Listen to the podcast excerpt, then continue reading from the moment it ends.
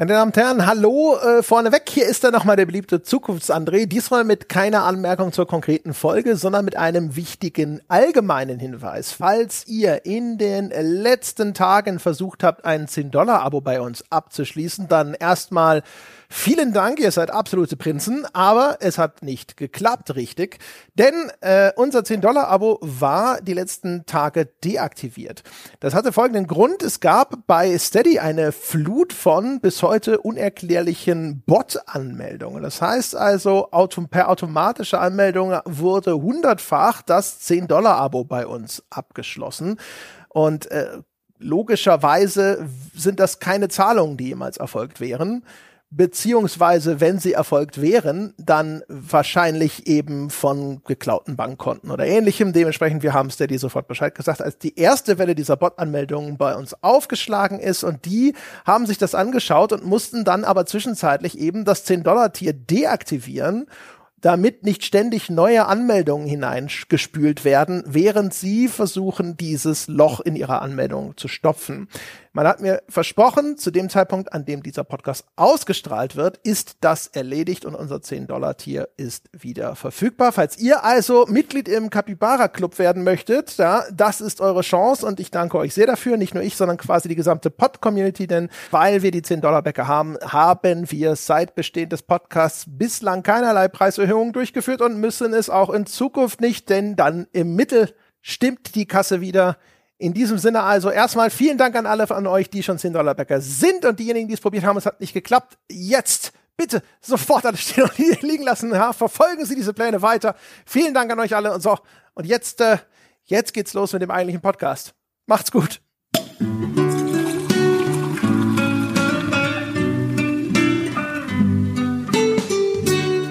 Auf ein Bier, meine Damen und Herren. Und heute greifen wir tief in den Pile of Shame, sage ich jetzt einmal mal so, und ziehen ein Spiel aus dem Jahr 2014 heraus, nämlich This War of Mine.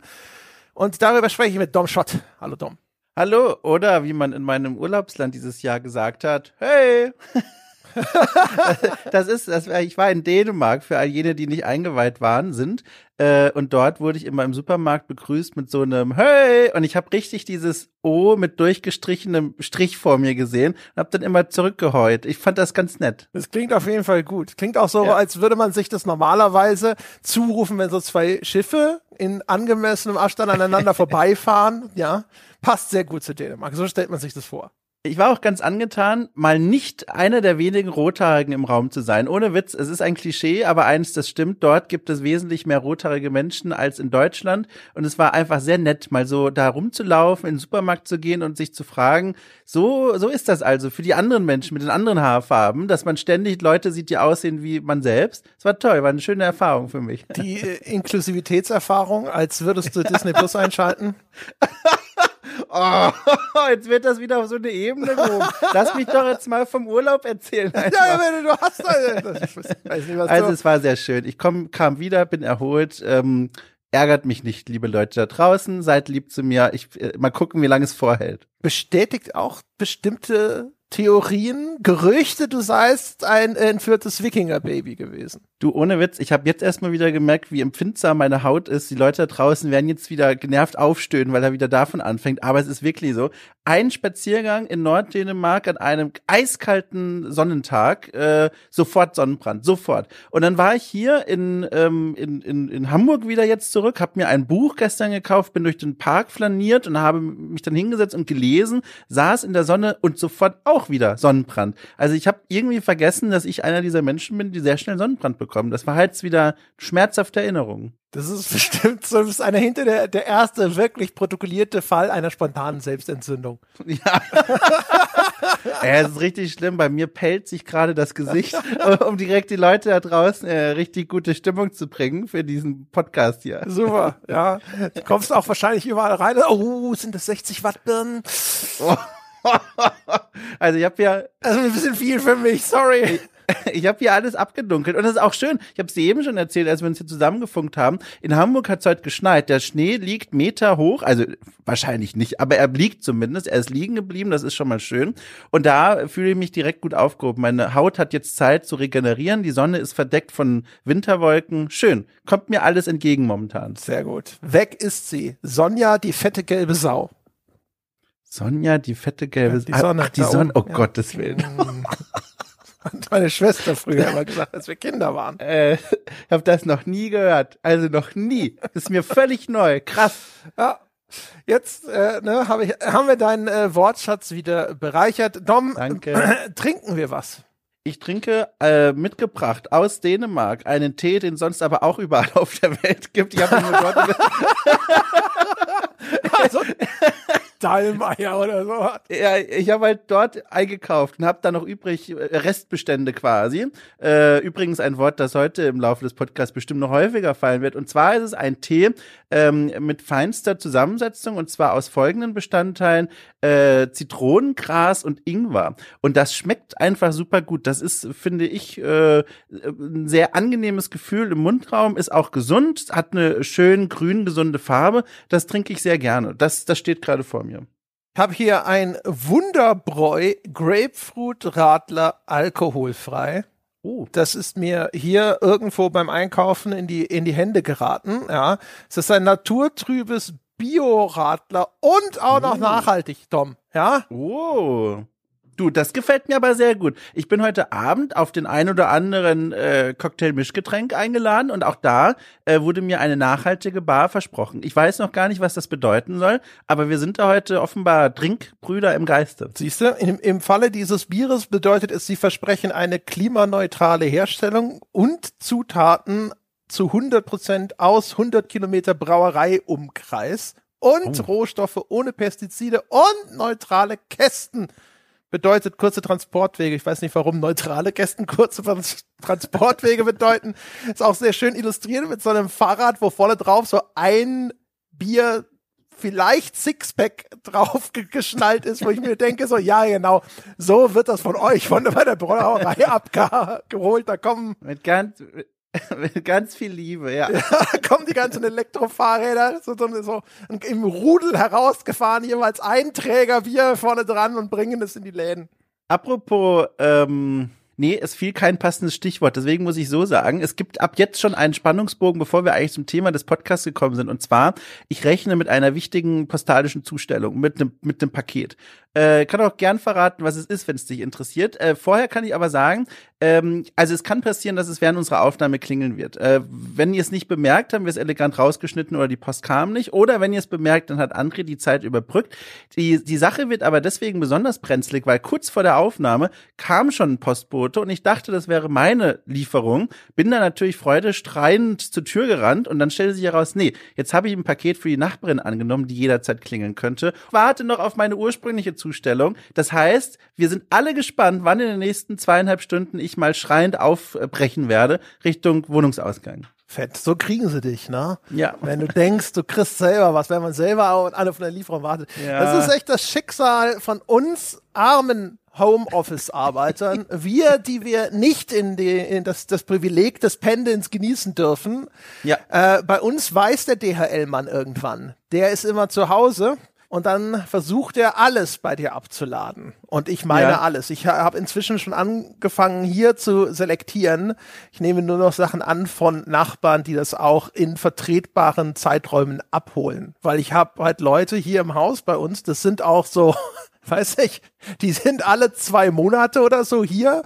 ist eigentlich unverschämt, dass man sich eine Wohnung in München leisten kann und dann so oft nicht diese Wohnung überhaupt benutzt. Und dann liegt diese Scheiße hier rum, ja, und da habe ich keinen Bock mehr drauf. Ja, also ich, äh, ich, ich kenne das Gefühl. Ich habe das so, also auf beiden Enden. Ich habe gerne oft hier Pakete lagern von Leuten, deren Namen ich noch nie gehört habe und die manchmal auch dann gar nicht vorbeikommen. Ich habe aber auch schon ehrlich gesagt vergessen, manchmal, dass Pakete von mir in anderen Wohnungen liegen. Und dann bin ich auch einer dieser Menschen, die dann erst nach, weiß ich nicht, äh, zweieinhalb Monaten ganz kleinlaut vorbeischauen und fragen, ob es denn noch vorhanden ist. Diese kleine Lieferung, acht Badezusätze oder so, keine Ahnung. Ähm, ja, ich kenne das. Aber gut, dass du gefragt hast. Ich warte auf die Lieferung einer kleinen Gießkanne. Ich habe nämlich mittlerweile Pflanzen hier im Raum. Mensch, aber jetzt biegen wir gleich zurück zum Thema ein. Aber das sage ich noch kurz. Ich habe jetzt Pflanzen in meiner Wohnung, ganz viele, und wollte mir eine kleine Gießkanne kaufen, so eine Babygießkanne. Und es gibt aber nur diese massiven 15 Liter Plastikkolosse in diesen Supermärkten hier. Und dann habe ich mir bei irgendeinem so Gießkannenversandhaus eine Gießkanne bestellt und die befindet sich jetzt in Zustellung. Wir sind alle gespannt. Die äh, maßangefertigte, gravierte Gießkanne. Mit meinem Gesicht drauf, in Gold. okay, cool Logo auf der anderen ja. Seite. Sehr gut. Ja, ja. Da, da direkt schon wieder hier die 15 Social Media Fotos im Hinterkopf gehabt bei der Bestellung. Content, Content. Ja, das ist der Profi. Ja, da merkt man einfach die unterschiedlichen Jahrgänge. Ja, genau. Der Dom weiß schon so, ah, das ist eine Insta-Bestellung, würde ich sagen. Eine Insta-Bestellung. Sehr gut. Aber das ist ja wunderbar, da können wir jetzt endgültig tatsächlich den Bogen zum Thema des heutigen ja. Podcasts schlagen. Auch da geht es vielleicht nicht um kleine Gießkannen, aber es geht immer um das Großziehen von Pflanzen in Innenräumen im oh, weitesten ja. Sinne, unter anderem, wenn man denn das machen will. Denn wir haben uns überlegt, wir spielen The War of Mine. Ähm, das, äh, das hat natürlich eine Entstehungsgeschichte. Wir haben das nicht völlig willkürlich getan.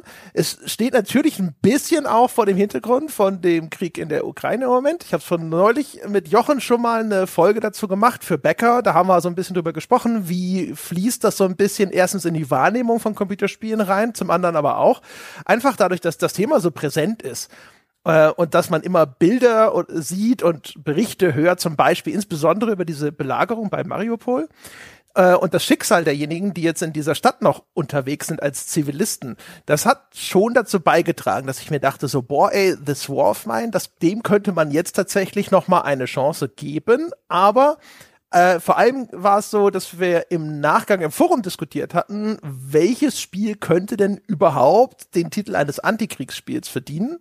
Darum ging es nämlich auch so ein bisschen in der Folge. Ist es überhaupt möglich, ein Antikriegsspiel zu machen? Und jemand sagte so, This War of Mine. Und dann habe ich gedacht so, ah ja, das könnte stimmen. Und das war tatsächlich der Stein des Anstoßes. Also dieser Forenkommentar hat diesen Stein ins Rollen gebracht, der jetzt bei Ihnen gerade durch die Wohnzimmertür fällt. Ja, und äh, von mir auch unter anderem aufgefangen wurde. Ich habe dieses Spiel dann jetzt in Vorbereitung auf diesen Podcast zum ersten Mal seit Release 2014 gespielt. Habe auch alleine durch diese lange Pause und dieses neuerliche Reinspielen einige Dinge an mir selbst beobachtet, über die wir noch sprechen werden. Das fand ich ganz spannend. Äh, ich kann auch noch ergänzen zu dem, was du gesagt hast. Das War of Mine ist nicht nur interessant unter dieser Lupe des Antikriegsspiels, Fragezeichen, sondern auch, weil es ja, zumindest könnte man das annehmen, jetzt auf den Festplatten von vielen Menschen ganz neu gelandet ist. Denn es gab jetzt äh, zum Zeitpunkt der Aufnahme vor einigen Wochen ähm, eine, eine Sales-Aktion vom Entwicklerteam 11-Bit Studios. Die haben nämlich Folgendes gesagt, wir stellen unser Spiel raus in, in, in eine Angebotsphase. Es gibt zu einem leicht verminderten Preis das, das Spiel zu kaufen und die Erlöse während dieser Sales-Wochen ähm, gehen komplett 100% ans Rote Kreuz in der Ukraine. Und da sind am Ende 850.000 US-Dollar bei rausgekommen. Das heißt, einige Menschen haben entweder dieses Spiel neu gekauft oder die Möglichkeit genutzt, die es auch gab, wenn man das Spiel schon besitzt, einfach so Geld zu spenden. Und äh, nehmen wir jetzt mal an, viele Menschen haben dieses Spiel zum ersten Mal gekauft und vielleicht auch zum ersten Mal gespielt.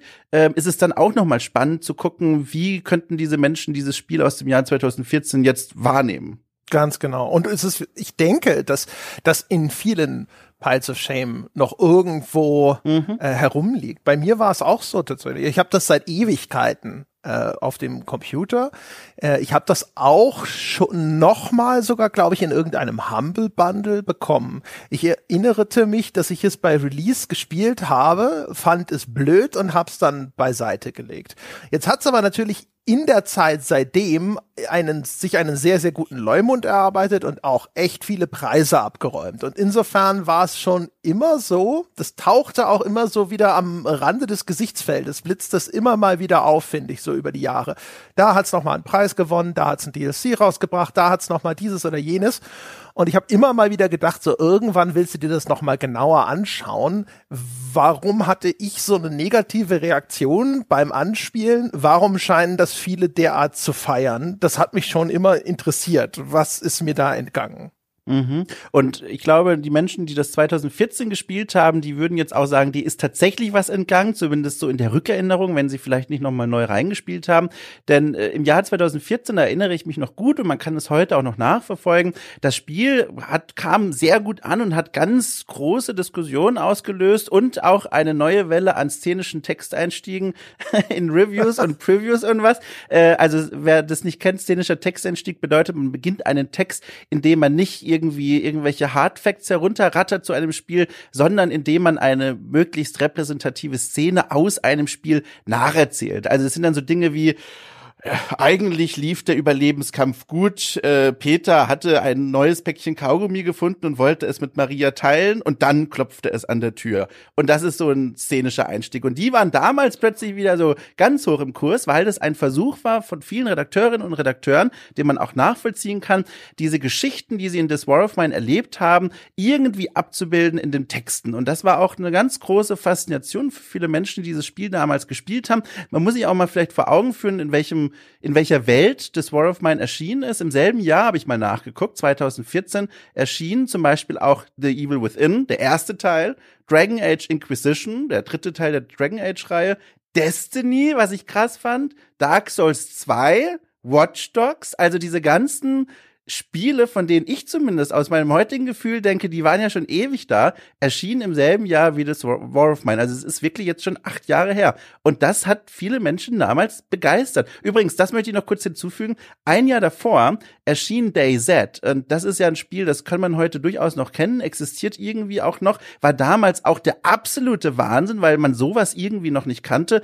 Dieses Survival-Spiel in einer offenen Spielwelt, das vor allem deswegen seinen Reiz daraus zieht, dass der Überlebenskampf Kampf sehr hart sein soll, äh, erbarmungslos. Man begegnet auf den Servern anderen Spielern in dieser Postapokalypse. Dann gibt es Verhandlungen, man wird überfallen. Und das bereitete so ein bisschen die, die Wellen vor für, für 11-Bit Studios This War of Mine, das in eine ganz ähnliche Scharte geht, nämlich dieses Geschichten erzählen aus einer Welt, die kaum Trost bietet, sondern wirklich Geschichten erzählt, die traurig sind, die traurig sein sollen, die mitreißen und betroffen machen sollen.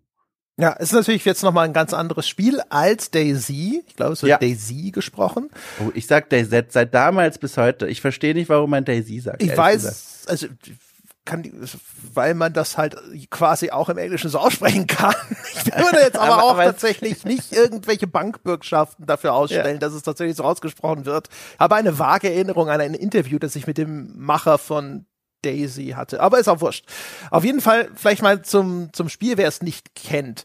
Also, uh, This War of Mine ist ein 2,5 D, nennen wir es mal, Survival-Spiel. Und das heißt folgendes. Das Spiel spielt sich in zwei Phasen ab. Es gibt eine Tagesphase, die ist hauptsächlich da zum Craften und zum Ausbau des Verstecks unserer Überlebenden im Krieg.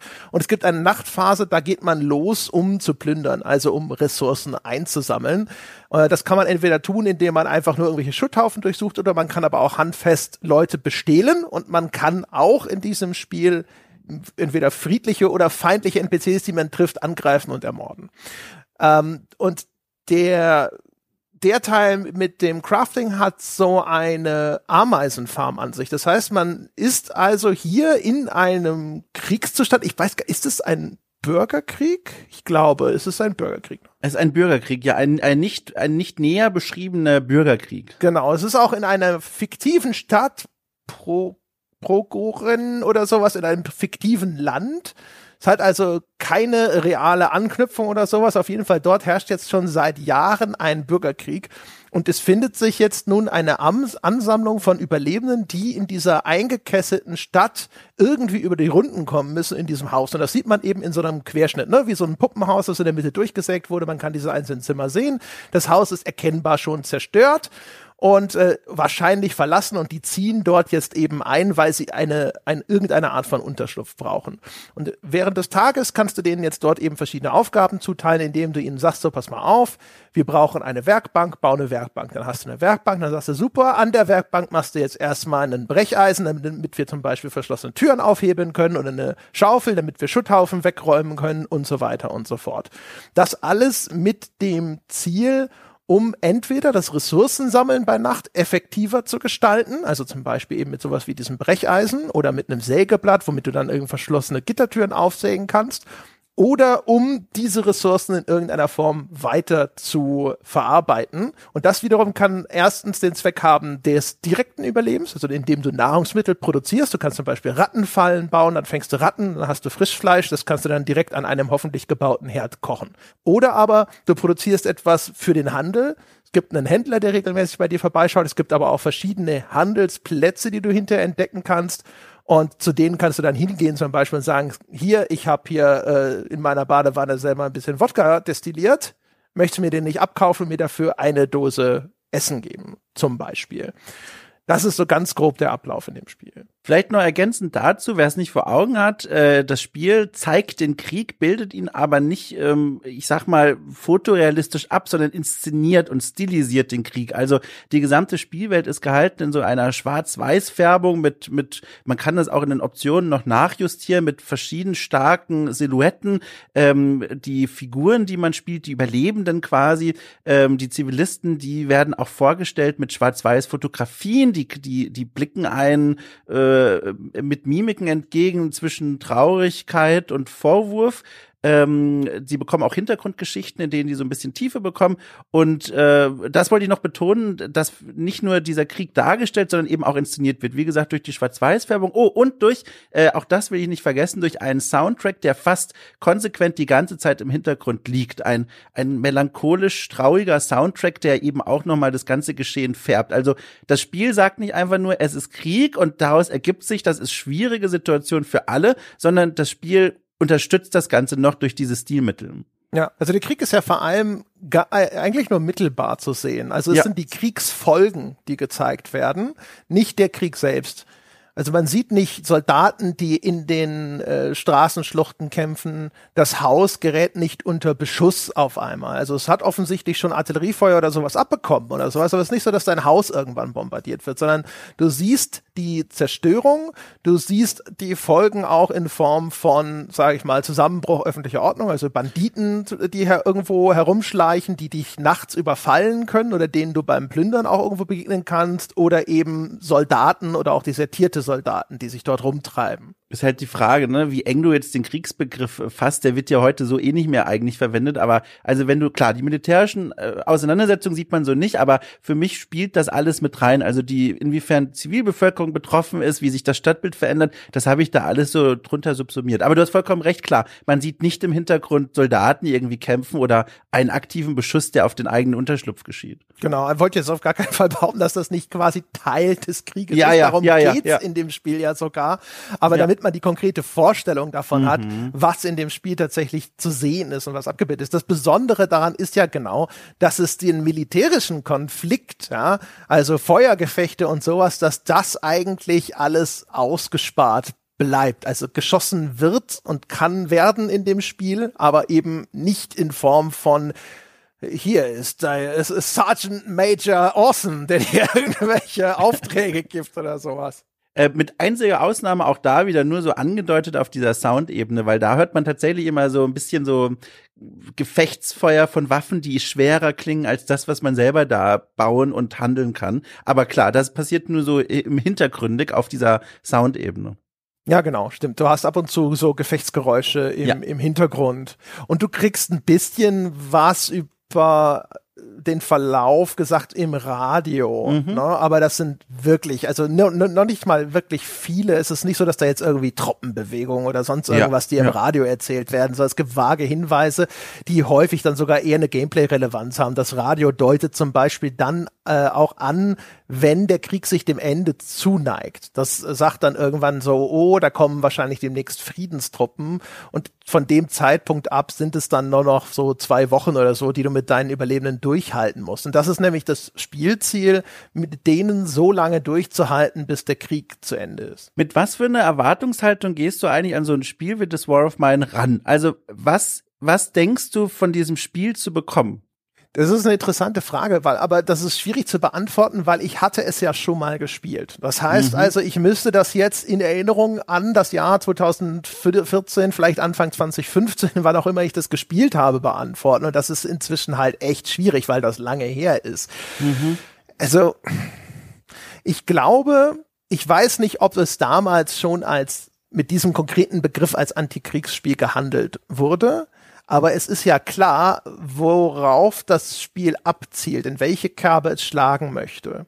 Und ich bedenke, die Erwartung, mit der ich an das Spiel rangegangen bin, ist schon, dass es mir hier in irgendeiner Form ähm, dieses Leid und diese, diese, diese oppressive Situation, in der sich Zivilisten im Krieg befinden, dass es das irgendwie transportiert und dass es irgendwo mich emotional mitnimmt. Ich denke, das wird eine Erwartungshaltung gewesen. Tatsächlich, der Antikriegsspielbegriff, ich habe nochmal nachgeschaut, war damals schon im, im, Raum der Diskussion quasi. Ich habe gerade mal jetzt äh, exemplarisch den Gamester-Test von 2014 aufgerufen, äh, geschrieben übrigens von Dennis Kogel, äh, Freund des Hauses quasi. Äh, und er hat geschrieben, das War of Mine im Test im Titel, ein echtes Antikriegsspiel Antikriegsspiel. Und er verhandelt dieses Spiel anhand dieses Parameters. Das Spiel ist ein Antikriegsspiel und äh, man müsse sich vom Spielspaßbegriff verabschieden, um das ganz erfassen zu können. Also dieses Wort äh, Antikriegsspiel und all das, was da so mitschwingt, war damals offenbar auch schon äh, bewusst im Raum. Also man muss auch jetzt einfach ganz wertungsfrei sagen. Ich glaube, dass die, die PR des Spiels, die hat da eine gute Arbeit gemacht. Mhm. Das auch über diese Schiene zu vermarkten und an den Mann zu bringen und das dadurch auch weiter im Gespräch zu halten. Begünstigt natürlich durch eine Spieleindustrie, in der das Spiel bis heute äh, eine ziemliche Sonderstellung einnehmen kann. Einfach ja. weil es nicht so wahnsinnig viele andere Titel gäbe, wo man sagen könnte, so, guck mal, die behandeln das Thema doch auch. Ja, exakt. Also seitdem sind noch andere Spiele erschienen, die man vielleicht als Antikriegsspiel diskutieren könnte, wenigstens. Aber damals, also deswegen, also das habe ich dann auch bei meiner Recherche gemerkt, wie das Jahr 2014 eigentlich war. Für mich zumindest war This War of Mine eine Spielerfahrung, die, die kannte ich so vorher noch nicht. So ähnlich wie noch, noch Jahre davor Papers, Please. Das ist jetzt im Grunde kein richtiges Antikriegsspiel, aber nimmt so einen Aspekt von, von Flüchtlingen, äh, Flüchtlingsbewegung, Flüchtlingspolitik und auch Krieg raus raus. Ähm, das war auch so eine Erfahrung, die ich vorher noch nicht hatte und das War of Mine war auch neu für mich. Und da hast du, glaube ich, auch ganz recht. Das ist ein Grund dafür, dass das immer noch so, genauso wie auch Spec Ops The, ähm, The Line, immer noch so als diese eigentlich schon alten Schinken immer wieder vorgekramt wird als Antikriegsspiele. Ja, und vor allem also selten, dass es auch so konkret wird. Ne? Also, dass mhm. man sagt, so hier, es geht um das Überleben von Zivilisten in einem Kriegsgebiet. Da gibt's einfach nicht viel. Und das auch noch so ein bisschen jetzt vom, vom Unterbau. Die Porträts zum Beispiel der Überlebenden, die du vorhin erwähnt hast, ähm, das sind tatsächlich halt so Fotos von in Anführungsstrichen ja. echten Menschen, ne? also Models oder auch wen auch immer, wen sie da verpflichtet haben, weiß ich nicht, vielleicht auch Leute aus dem Entwicklerteam, wird ja gern gemacht bei kleinen Studios und so. Aber ähm, das gibt dem Ganzen nochmal einen zusätzlichen Anstrich von einer gewissen Authentizitätserfahrung sozusagen. Mhm. Ich hatte diese Frage, die ich dir gestellt habe, die habe ich mich auch gefragt beim, beim Spielen, damals wie heute. Heute natürlich noch viel mehr und ausgeprägter als damals. Aber ich bin da so auf, auf zwei Gedankenwege gekommen und vielleicht können wir das im Hinterkopf behalten, wenn wir dann so ein bisschen darüber erzählen, was wir dann eigentlich erlebt haben in diesem Spiel, weil, weil davon lebt das eigentlich, diese Geschichten, die sich aus diesen Spielszenen heraus ergeben, die Entscheidungen, die man trifft.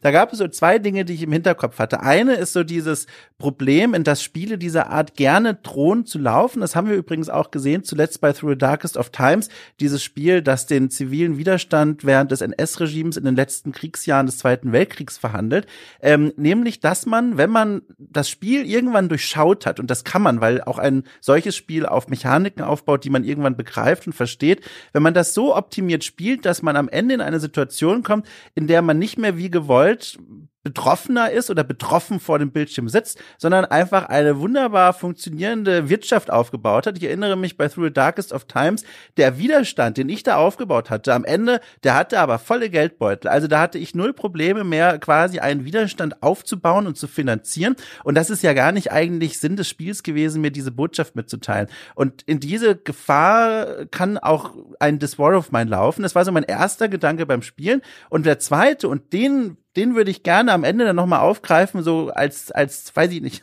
Abschlussdiskussion oder so. Ich habe mich gefragt, inwiefern dieses Spiel droht, in den Bereich des Dark Tourism rein zu, äh, rein zu spazieren, rein zu, rein zu stolpern. Ähm, Dark Tourism, für diejenigen, die mit dem Konzept nicht vertraut sind, man kann das ganz grob, aber es passt nicht genau, übersetzen ins Deutsche als Katastrophentourismus. Das heißt, ein, ein Trend, den es schon seit vielen Jahrzehnten gibt, ähm, in der realen Welt zu Orten zu reisen, die nicht eben typischer Sandstrand sind oder irgendwelche anderen idyllischen Urlaubsziele, sondern die gerne auch Orte aus der Geschichte sind, an denen Menschen ein großes Leid passiert ist. Also man kennt das ähm, von, von irgendwelchen alten Schlachtfeldern, die besucht werden, Konzentrationslager, wobei das schon in den Bereich auch der Gedenkkultur geht, aber Orte jedenfalls oder alte Asylums, Nervenheilanstalten, Orte, wo Menschen misshandelt wurden und schweres Leid erfahren haben. Und da habe ich mir beim Spielen dann auch äh, die Frage gestellt bei This War of Mine, inwiefern ist das jetzt hier wirklich das, das Erleben einer Kriegsgeschichte oder vielleicht ist es doch nur spektakuläres Elend, was mir dargestellt wird und was so meine, was so, was so eine Art Neugier befriedigen soll, die, die ich eigentlich gar nicht haben will. Das waren so zwei Gedanken, die ich beim Spielen hatte. Also das mit dem Dark Tourist ist ein netter Gedanke, ne? Ist ja auch zum Beispiel hier äh, Pripyat, ne? Also man konnte mhm. ja Touren buchen in der Ukraine, jetzt natürlich nicht mehr, äh, um sich hier zumindest in das ähm, an sich Sperrgebiet jetzt im 30 Kilometer Radius quasi, ja. um diesen Kernreaktor von Tschernobyl zu begeben. Natürlich nicht sonderlich viel näher ran. Ähm, und das gleiche gibt es zum Beispiel auch in Fukushima. Äh, also da kannst du halt auch quasi Touren buchen, die bringen dich halt so nah an diesen Unglücksort ran, mhm. wie es eben geht. Und dann gibt's auch Erklärungen dazu, wie da bis heute noch irgendwelche Nachwirkungen sind, ne? Also verstrahlte Tierwelt und sonst irgendwas. Du kriegst vielleicht sogar irgendwelche Schutzkleidung ausgehändigt und solche Geschichten. Es gibt sogar so eine kleine Mini-Netflix-Doku-Serie, die ja. hier heißt Dark Tourist, wo ich glaube, ein Reporter oder sowas sich auf verschiedene mhm. solche Touren begibt wenn ich mich ja. war ganz unterhaltsam, wenn ich mich recht entsinne. Genau, also das ist das Konzept. Also das ist auf jeden Fall ein schöner Gedanke, da bin ich gar nicht drauf gekommen. Ähm, aber es ist, es ist auf jeden Fall eine interessante Frage. Ist das tatsächlich etwas, das eine Message abstrahlend, die ähm, sagt, schau mal, ich bin hier ein kleiner Reminder, was für mhm. ein Elend tatsächlich Krieg auslöst, oder ist es der wohlige Grusel beim Betrachten dieses ohnehin schon bekannten Elends, dass jetzt man hier glaubt oder meint, in einer abstrahierten Form vielleicht auch mehr aus erster Hand zu erfahren, aber eben aus sicherer Distanz. So genau. ein bisschen wie Horrorfilm, so ein genau. Exploitation-Horror. Genau, und daraus halt jetzt, wenn man dieser Theorie jetzt folgt, ich will mich der jetzt nicht unbedingt anschließen, aber wenn man das weiterdenkt, äh, daraus auch nochmal diesen großen Nervenkitzel gewinnt, weil, und das haben wir auch schon gesagt, es wenig Spiele dieser Art gibt, die so schwer diese Geschichte inszenieren, die einen vor solche auch seltsamen und schwierige Entscheidungen stellen, dass man dann eben schon diesen Gedanken nachverfolgen könnte, wird das hier, also gerät das in diese Ecke des Katastrophentourismus, die den, den Spielenden da draußen so einem, so einen Schauer über den Rücken jagen soll? Und eigentlich keine tieferen Messages, Botschaften oder Takeaways anbietet. Aber das ist dann was, das lohnt sich dann eben sich anzugucken, wenn man sich dann Spielmechaniken anschaut, wie das Spiel seine Welt inszeniert. Aber das ist so, das ist so ein Thema, das kannte ich 2014 ehrlich gesagt noch gar nicht. Ich habe das irgendwann, deswegen kam ich da auch nie drauf. Ich habe das aber vor einigen Jahren mal näher verfolgt, als ich dieses Spiel gespielt habe. Übrigens, kleine Empfehlung am Rande, Town of Light, ein Spiel von einem italienischen Entwicklerteam, ähm, in dem man als eine ehemalige also man muss es ja fast schon sagen, Insassin. P Patientin ist ein Euphemismus. Als Insassin eines, einer Nervenheilanstalt Anstalt Anfang des 20. Jahrhunderts zurückkehrt an diesen Ort, wo sie wegen ihrer mentalen Erkrankungen in Anführungszeichen behandelt wurde. Und das ist ein Spiel, das eben ganz groß die Diskussion losgetreten hat in bestimmten Kreisen. Ist das jetzt hier eigentlich nur Ergötzen im Spiel am Leid von Menschen, die dort misshandelt wurden oder wirklich ein Spiel, das diesen Menschen gedenken will und irgendwas beibringen will? Und das ist eine spannende Facette für so ein Spiel wie das War of Mine. Sprechen wir mal konkret über unsere Spielerfahrung, hätte ich gesagt. Ja. Äh, ich fange wie immer mal mit diesem so einem gewissen äh, plumpen Resümee-Frage an. Hat es dir denn gefallen? Also ich muss sagen, es war erschreckend insgesamt langatmig und langweilig. Also ich habe äh, das Spiel gespielt und die ersten Durchgänge äh, endeten in Katastrophen, dass meine Überlebenden entweder verstorben sind oder verhungerten oder oder irgendwie anders zu Tode kamen. Aber als ich dann angefangen habe, mal so ein bisschen äh, optimiert zu spielen und mir mal wirklich Gedanken zu machen, okay, wie kann ich denn hier mein Überleben wirklich äh, sicherstellen, befand ich oder fand ich mich wieder in einem Gameplay Loop, der mir wahnsinnig langatmig vorkam und und nicht sonderlich spannend und auch die Interaktionsmöglichkeiten zwischen den Überlebenden und die Dinge, die sie dort draußen erleben, das erschien mir erstaunlich flach. Also es war also ich ging raus nach meinen jetzt vielen Stunden in Vorbereitung und war so eine Mischung aus irritiert und gelangweilt. Weißt du, was ich meine? Ging es dir auch so? Ja, äh, rundheraus. ja. Ach, äh, ich bin schon, äh, ich bin erfreut und erleichtert. Der Zuhörer vielleicht gerade konsterniert. Es wird nicht der Podcast der Kontroversen.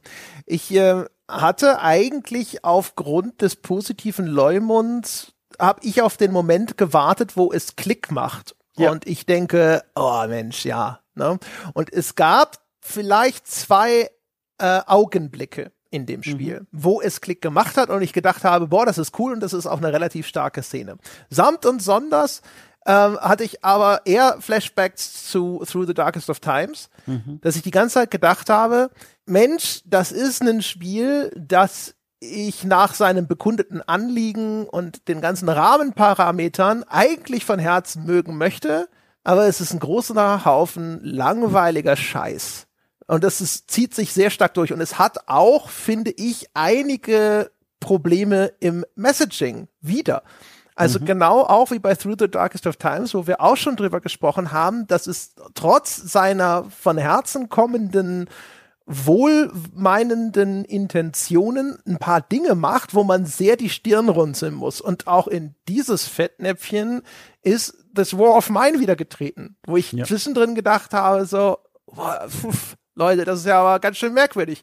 Angefangen, jetzt ein kleines Beispiel dabei, dass hier schwere Depressionen mit Alkohol bekämpft werden sollen. Mhm. Ja, genau. Also das, das da habe ich bin ich auch drüber gestolpert und habe gestaunt und mich gefragt, ist mir das 2014 gar nicht aufgefallen. Dann wiederum glaube ich, und das ist das, was ich ganz am Anfang gemeint habe, glaube 2014, ich zumindest persönlich kannte so eine Art von Spiel eben noch gar nicht. Und wenn ich heute sage, mir fehlt zum Beispiel auch eine Tiefe, was die Interaktionsmöglichkeiten angeht, das ist mir 2014, glaube ich, einfach nicht aufgefallen, weil ich da so weggehauen war von diesem also schweren Duktus und, und, und schwermütigen Duktus, in dem das Spiel da seine Geschichten erzählt. Alles ist traurig und verloren und melancholisch. Und heute sitze ich davor und denke mir, okay, ich habe jetzt hier bei einem meiner nächtlichen Blünderaus, äh, Plünderausflüge äh, ein altes Ehepaar äh, äh, sorry, aber umgeboxt, weil ich die ausrauben wollte. Es war notwendig. Ich, ich hab die Vorräte gebraucht, okay. Aber dann kehre ich zurück in den Unterschlupf nach dieser Missetat, nach dieser, nach diesem Verbrechen ähm, und alle wissen im Unterschlupf sofort Bescheid, was ich gemacht habe. Es ist wie, als würde die Information schon längst weitergetragen worden sein, ohne dass ich was machen konnte, an alle Bewohner. Und dann werde ich natürlich auch mit, äh, mit ein paar Sätzen und Reaktionen konfrontiert, wie die das finden. Aber die Idee, die ja eigentlich die interessante wäre, mir jetzt die Möglichkeit zu geben, wem erzähle ich das, wen hole ich mit ins Vertrauen, will ich das alles mit mir selber ausmachen, die bekomme ich gar nicht. Und das sind so Dinge, glaube, das erwarte ich eigentlich von so einem Spiel, dass sich so einem Thema annimmt. Und das gibt's da gar nicht. Ja, genau. Also generell und das ist eigentlich natürlich auch keine Überraschung, aber äh, ist die kommunikative Ebene mhm. in dem Spiel zu einem großen Maße ausgeblendet. Und wir wissen, Kommunikation zwischen dem Spieler sozusagen, also dem, was der Spieler verantwortet, indem er meistens dann irgendwelche vorgefertigten Satzbausteine oder ähnliches auswählt und anderen Figuren im Spiel ist etwas, damit tun sich selbst hochbudgetierte Spiele sehr schwer. Dieses interaktive Geschichten erzählen, insbesondere das konkret ausformulierte, dass die anderen, die computergesteuerten Figuren tatsächlich als Gesprächspartner taugen, das ist extrem schwer herstellbar. Es wundert nicht, dass ein damals, ich weiß nicht, wie es heute ist, aber damals sicher sehr kleines Studio aus Polen, aus Warschau, dort jetzt keine Meisterleistung vollbringen konnte. Das Problem ist natürlich nur, dass das Spiel dadurch extrem mechanisch wird.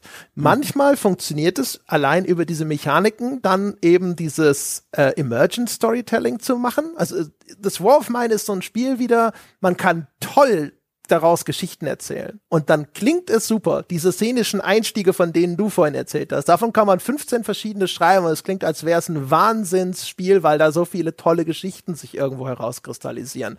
Nur ist das überhaupt nicht das, was du tatsächlich äh, als Spielerlebnis hier, hier hast, sondern eher im Nachdenken und auch im Ausformulieren, im Nachgang, was ist denn dort jetzt tatsächlich passiert, wenn ich dieses spielmechanische Geschehen in eine Erzählung übersetze. Und was total fehlt, ist diese, diese tatsächliche Interaktion. Du hast drei, hinterher auch vier Überlebende, die wohnen zusammen in einem Haus. Die haben eigentlich den lieben langen Tag nichts außer sich selbst und ein Radio. Und die können eigentlich nicht miteinander reden, außer in dem erwähnten Fall, dass jemand in de einen depressiven Zustand gerät, den du dann eben bekämpft hast, indem du sich eben betrinken lässt oder eben andere hinschickst, um mit denen zu reden. Und dann nehmen sie die an den Schultern und schütteln sie so ein bisschen und sagen, Mensch, bist nicht allein. Und das ist auch wieder etwas, das ist ähm, an sich sehr nett gedacht. Äh, schwierig, ich weiß nicht, ob ich sagen soll, insbesondere für das Jahr 2014. Ich möchte meinen, dass die Spielebranche damals auch noch nicht so weit war wie heute im Umgang mit solchen Themen und dass das dann vielleicht überhaupt, mhm. dass diese Berücksichtigung, ähm, dass es hilft, dass andere Beistand leisten und überhaupt mit demjenigen reden, dass das vielleicht sogar schon ein Schritt nach vorne war. Aus heutiger Perspektive wirkt diese äh, Animation, die dort abgespielt wird, allerdings ein bisschen be belustigend, ne? weil er wirklich ja. so ein bisschen packt und schüttelt ihn so ein bisschen und sagt, ja komm, Mensch. Schul Schultheater, musste ich denken. Ja, oder halt, es ist halt auch einfach äh, ein bisschen daneben gegriffen. Die setzen sich dann auf dem Boden so beide im Schneidersitz gegenüber und reden kurz miteinander. Ne? Und dann werden halt so Floskelchen ausgetauscht. Ne? Du bist nicht allein, wir machen das alles. Äh, jetzt lass, äh, er sagt nicht, lass dich nicht so hängen.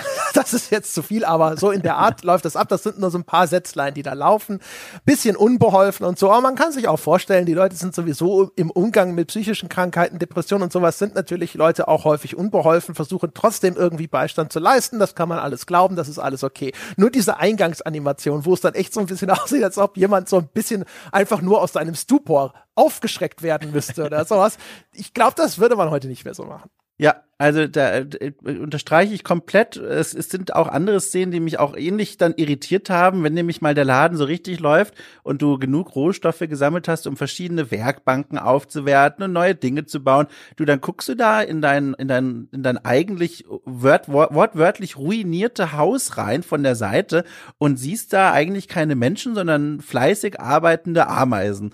Alle wuseln sie herum, bauen Dinge und und und allmählich verwandelt sich diese Zuflucht in ein, also in ein Hauptquartier, möchte ich fast sagen, das mir, finde ich, zu weit geht. Also wie weit die da ihre technologische Aufrüstung vorantreiben können, dass ich, ich schaute dazu und wirkte da ein bisschen irritiert davon und das hat mich auch ganz schön aus diesem Szenario rausgerissen. Dann wiederum, und vielleicht das auch mal gegenzuhalten, äh, gibt es auch dann Szenen, die dann so wunderbar konsequent sind. Und das sind wieder die Szenen, die für mich zumindest dann welche waren, die mich wieder zurückgeholt haben und mir auch gezeigt haben, dass in diesem Spiel eben doch auch starke Szenen liegen können. Zum einen, wenn zum Beispiel während dieser Ameisensequenzen, also wenn da alle bauen und, und wunderbar produktiv sind, einer plötzlich sich die Seite hält und sagt, hey, ich bin zu verletzt, weil du mich nicht behandelt hast quasi, sagt er nicht, aber ich bin zu verletzt, ich muss mich hinlegen. Dann unterbricht er seine Arbeit und geht zu einem Bett, wenn es eines gibt und legt sich hin. Das finde ich konsequent. Man kann ihn, glaube ich, auch davon abhalten. Also mir ist es zumindest gelungen, ihn immer wieder zurückzuschicken, aber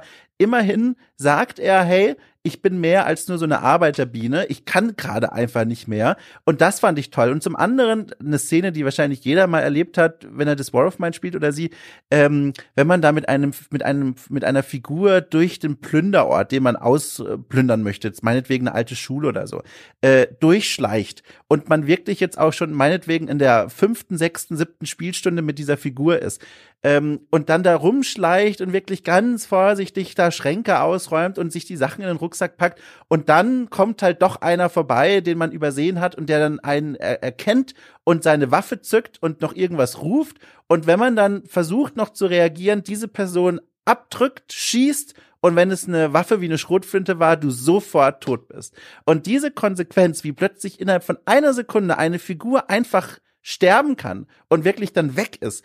Das ist so, das waren die Momente, die ich wieder zurückgeholt habe. Aber die waren viel seltener als diese ganzen anderen Bruchmomente, in denen das Spiel, finde ich, äh, wie du auch schon beschrieben hast, sich in problematischen Aussagen verheddert, weil das Dinge so verkürzt. Zwar aus einer guten Intention heraus wohl, aber es verkürzt trotzdem. Ja, oder es, es stolpert einfach dabei, weil es einen unglücklichen Ausdruck wählt. Vielleicht auch teilweise eben aufgrund von irgendwelchen Realitäten in der mhm. Produktion. Also, ne, was können wir uns denn überhaupt leisten an Animation? Oder aber auch äh, die, die Darstellung zum Beispiel. Ne? Die Darstellung ist schon sehr entrückt. Also das mit der Ameisenfarm ist halt nicht so äh, weit weg, wenn du so möchtest. Du hast ja. da diese drei, äh, diese drei Überlebenden, die in diesem Haus sind. Du lernst die dann auch namentlich kennen. Die haben diese Tagebücher, die ihre Vorgeschichten manchmal so ein bisschen nacherzählen. Und ich habe am Schluss so zumindest so meine Standard-Crew, weil es ja mehrere Anläufe gebraucht hat, um die endlich mal anständig hier durch den Krieg zu bringen. Ja, die kannte ich dann schon halt in- und auswendig. Ne? Also Pavle, Katja und Bruno. Ich glaube, das ist auch die Original-Crew. Wir haben uns bemüht, jetzt sozusagen das Spiel in der Originalkonfiguration aus 2014 zu spielen, auch wenn ich es zumindest in der Final Cut-Version auf dem PC gespielt habe. Und wie ich es jetzt im Nachgang gelesen habe, hat sich dort wohl auch einiges nochmal verändert. Ne? Also zum Beispiel auch, wie die Ökonomie im Spiel tatsächlich designt war. Mhm. Immer noch nicht genug kommen später dazu, dass auch da Dinge äh, erstens aus dem Ruder laufen können, aber sich auch immer noch exploiten lassen zum Beispiel. Und das ist relativ offensichtlich. Auf jeden Fall, ähm, es ist schon schwierig genug, eine Connection zu diesen Figürchen da herzustellen. Also, weil die sind schwierig genug, überhaupt großartig als unterschiedliche Figuren überhaupt zu erkennen. Wenn du die ja. da so rumlaufen siehst und denkst dir so, wo ist denn jetzt hier, äh, wo ist Pavle? Ist das Pavle oder Katja? Man sollte meinen, Pavle und Katja unterscheiden sich schon genug, dass ich erkenne, wer das gerade ist, der da steht. Und häufig, äh, nach einer Zeit weiß es auch, aber gerade zu Anfang denkst du so, ach, das ist gar nicht okay. Ja, deswegen war meine Bindung an Bruno auch am stärksten. Lustigerweise ist eigentlich ein ganz spannender Effekt, äh, weil Bruno ist so ein bisschen, äh, der ist auch Koch, der kann gut kochen, der ist so ein bisschen rundlicher in seiner in seiner Körpersilhouette und fällt dadurch auch, finde ich, auf. Und er trägt auch als einziger von den beiden eine Brille und er hebt sich durch seine Silhouette, durch seinen Körperbau deutlich von den beiden anderen her heraus, die so eher ein bisschen sportlicher sind. Und dadurch ruhte mein Auge viel häufiger und länger auf Bruno. Dann kam noch dazu, er war der gute Koch, er kann Ressourcen schon da auch hochwertige Gerichte herstellen. Und dadurch rückte er in meiner Prio also sowohl Aufgabenverteilung als auch, ich sag mal, emotionale Fürsorge ganz weit nach oben. Und Bruno war so mein Dreh- und Angelpunkt. Und das fand ich auch spannend zu beobachten, wie die Verkürzung der Darstellung der Spielwelt, also wir haben ja schon gesagt, die, die äh, wenig bis gar keine Farben, im Grunde schwarz-weiß, dann auch minimalisierter Detailgrad, dass die dazu beitragen, dass dann solche Figuren, die durch ihre Silhouette auffallen, mir ganz besonders ans Herz rücken, weil ich sie halt ständig ganz schnell sehen und erkennen kann. Ja, genau. Also auch eben, ne, die sind aber auch dann sehr stark ausdefiniert eben durch diese Rollen. Ne? Also ja. Bruno, der Junge, der geht an den Herd. So.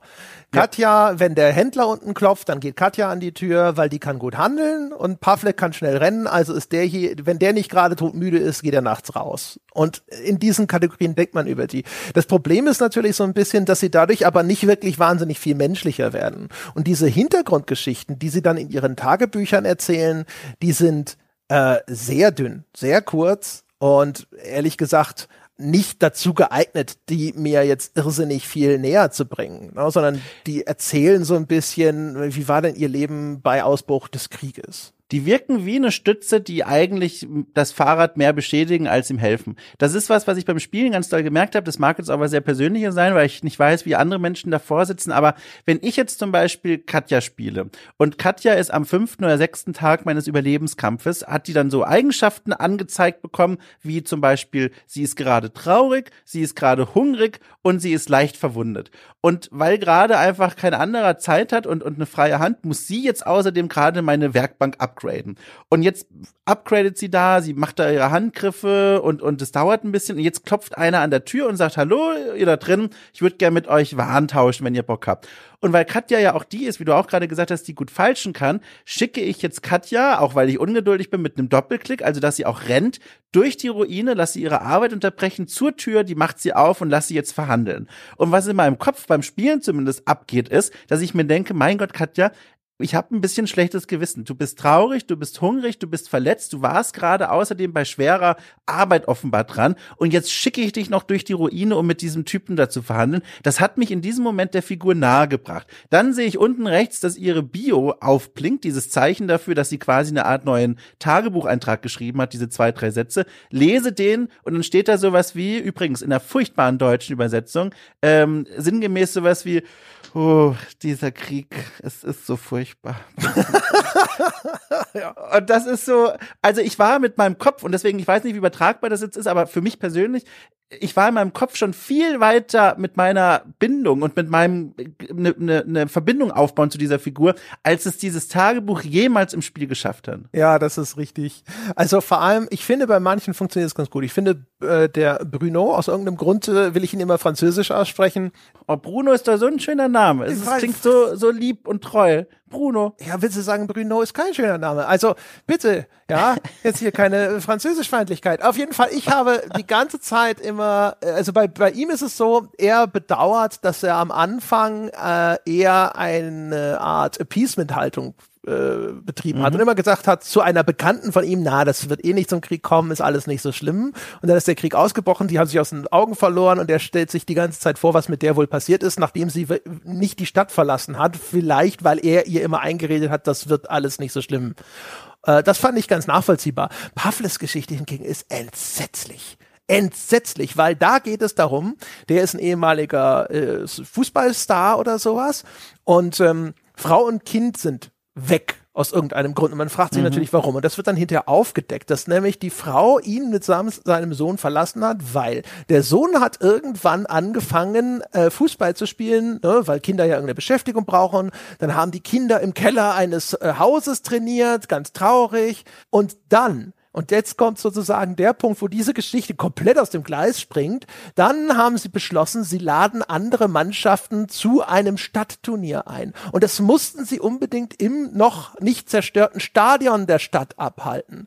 Und nachdem sich die Friedenstruppen geweigert haben, sie mit ihren äh, gepanzerten Fahrzeugen dorthin zu bringen, haben sie eines Nachts beschlossen, über eine von Scharfschützen bewachte Brücke einfach dorthin zu rennen. Und dann wurden dort Kinder erschossen und der Pavle oh, wie, wie, wer macht denn sowas und schießt auf Kinder? Und ich denke mir nur so, Pavle, welcher Vollidiot kommt auf die Idee, es muss unbedingt in einem Stadion unter Kriegsbedingungen geschehen, ja, dieses Fußballturnier und dann rennst du noch über diese Brücke, die offensichtlich so gefährlich ist, dass du vorher Leute mit gepanzerten Fahrzeugen darum bittest, dass ihr sich, äh, dass ihr euch dorthin schippern. Und es ist halt ein solcher Schwachsinn, dass ich mir die ganze Zeit denke so, ja, Frau und Kind hatten recht. Sie hätten noch viel früher ausziehen sollen. Wie unverantwortlich ist das? Ja, also das Spiel äh, äh, reibt einem, finde ich, diese Szenen zu dolle ins Gesicht und in die Augen. In die Augen reicht ja gar nicht, ins Gesicht. Ähm, das, was du beschrieben hast, geht in eine ähnliche Richtung wie etwas, was ich beobachtet habe oder erlebt habe, als ich dann ein Krankenhaus geplündert habe, in Anführungszeichen. Also ich wollte eigentlich nur hin, aber das Spiel kennt dafür immer nur den gleichen Begriff, neben, neben nicht plündern. Aber da sind auch noch Leute, das heißt, man kann mit denen auch, also mit einer Figur kann man auch dort wieder Waren tauschen.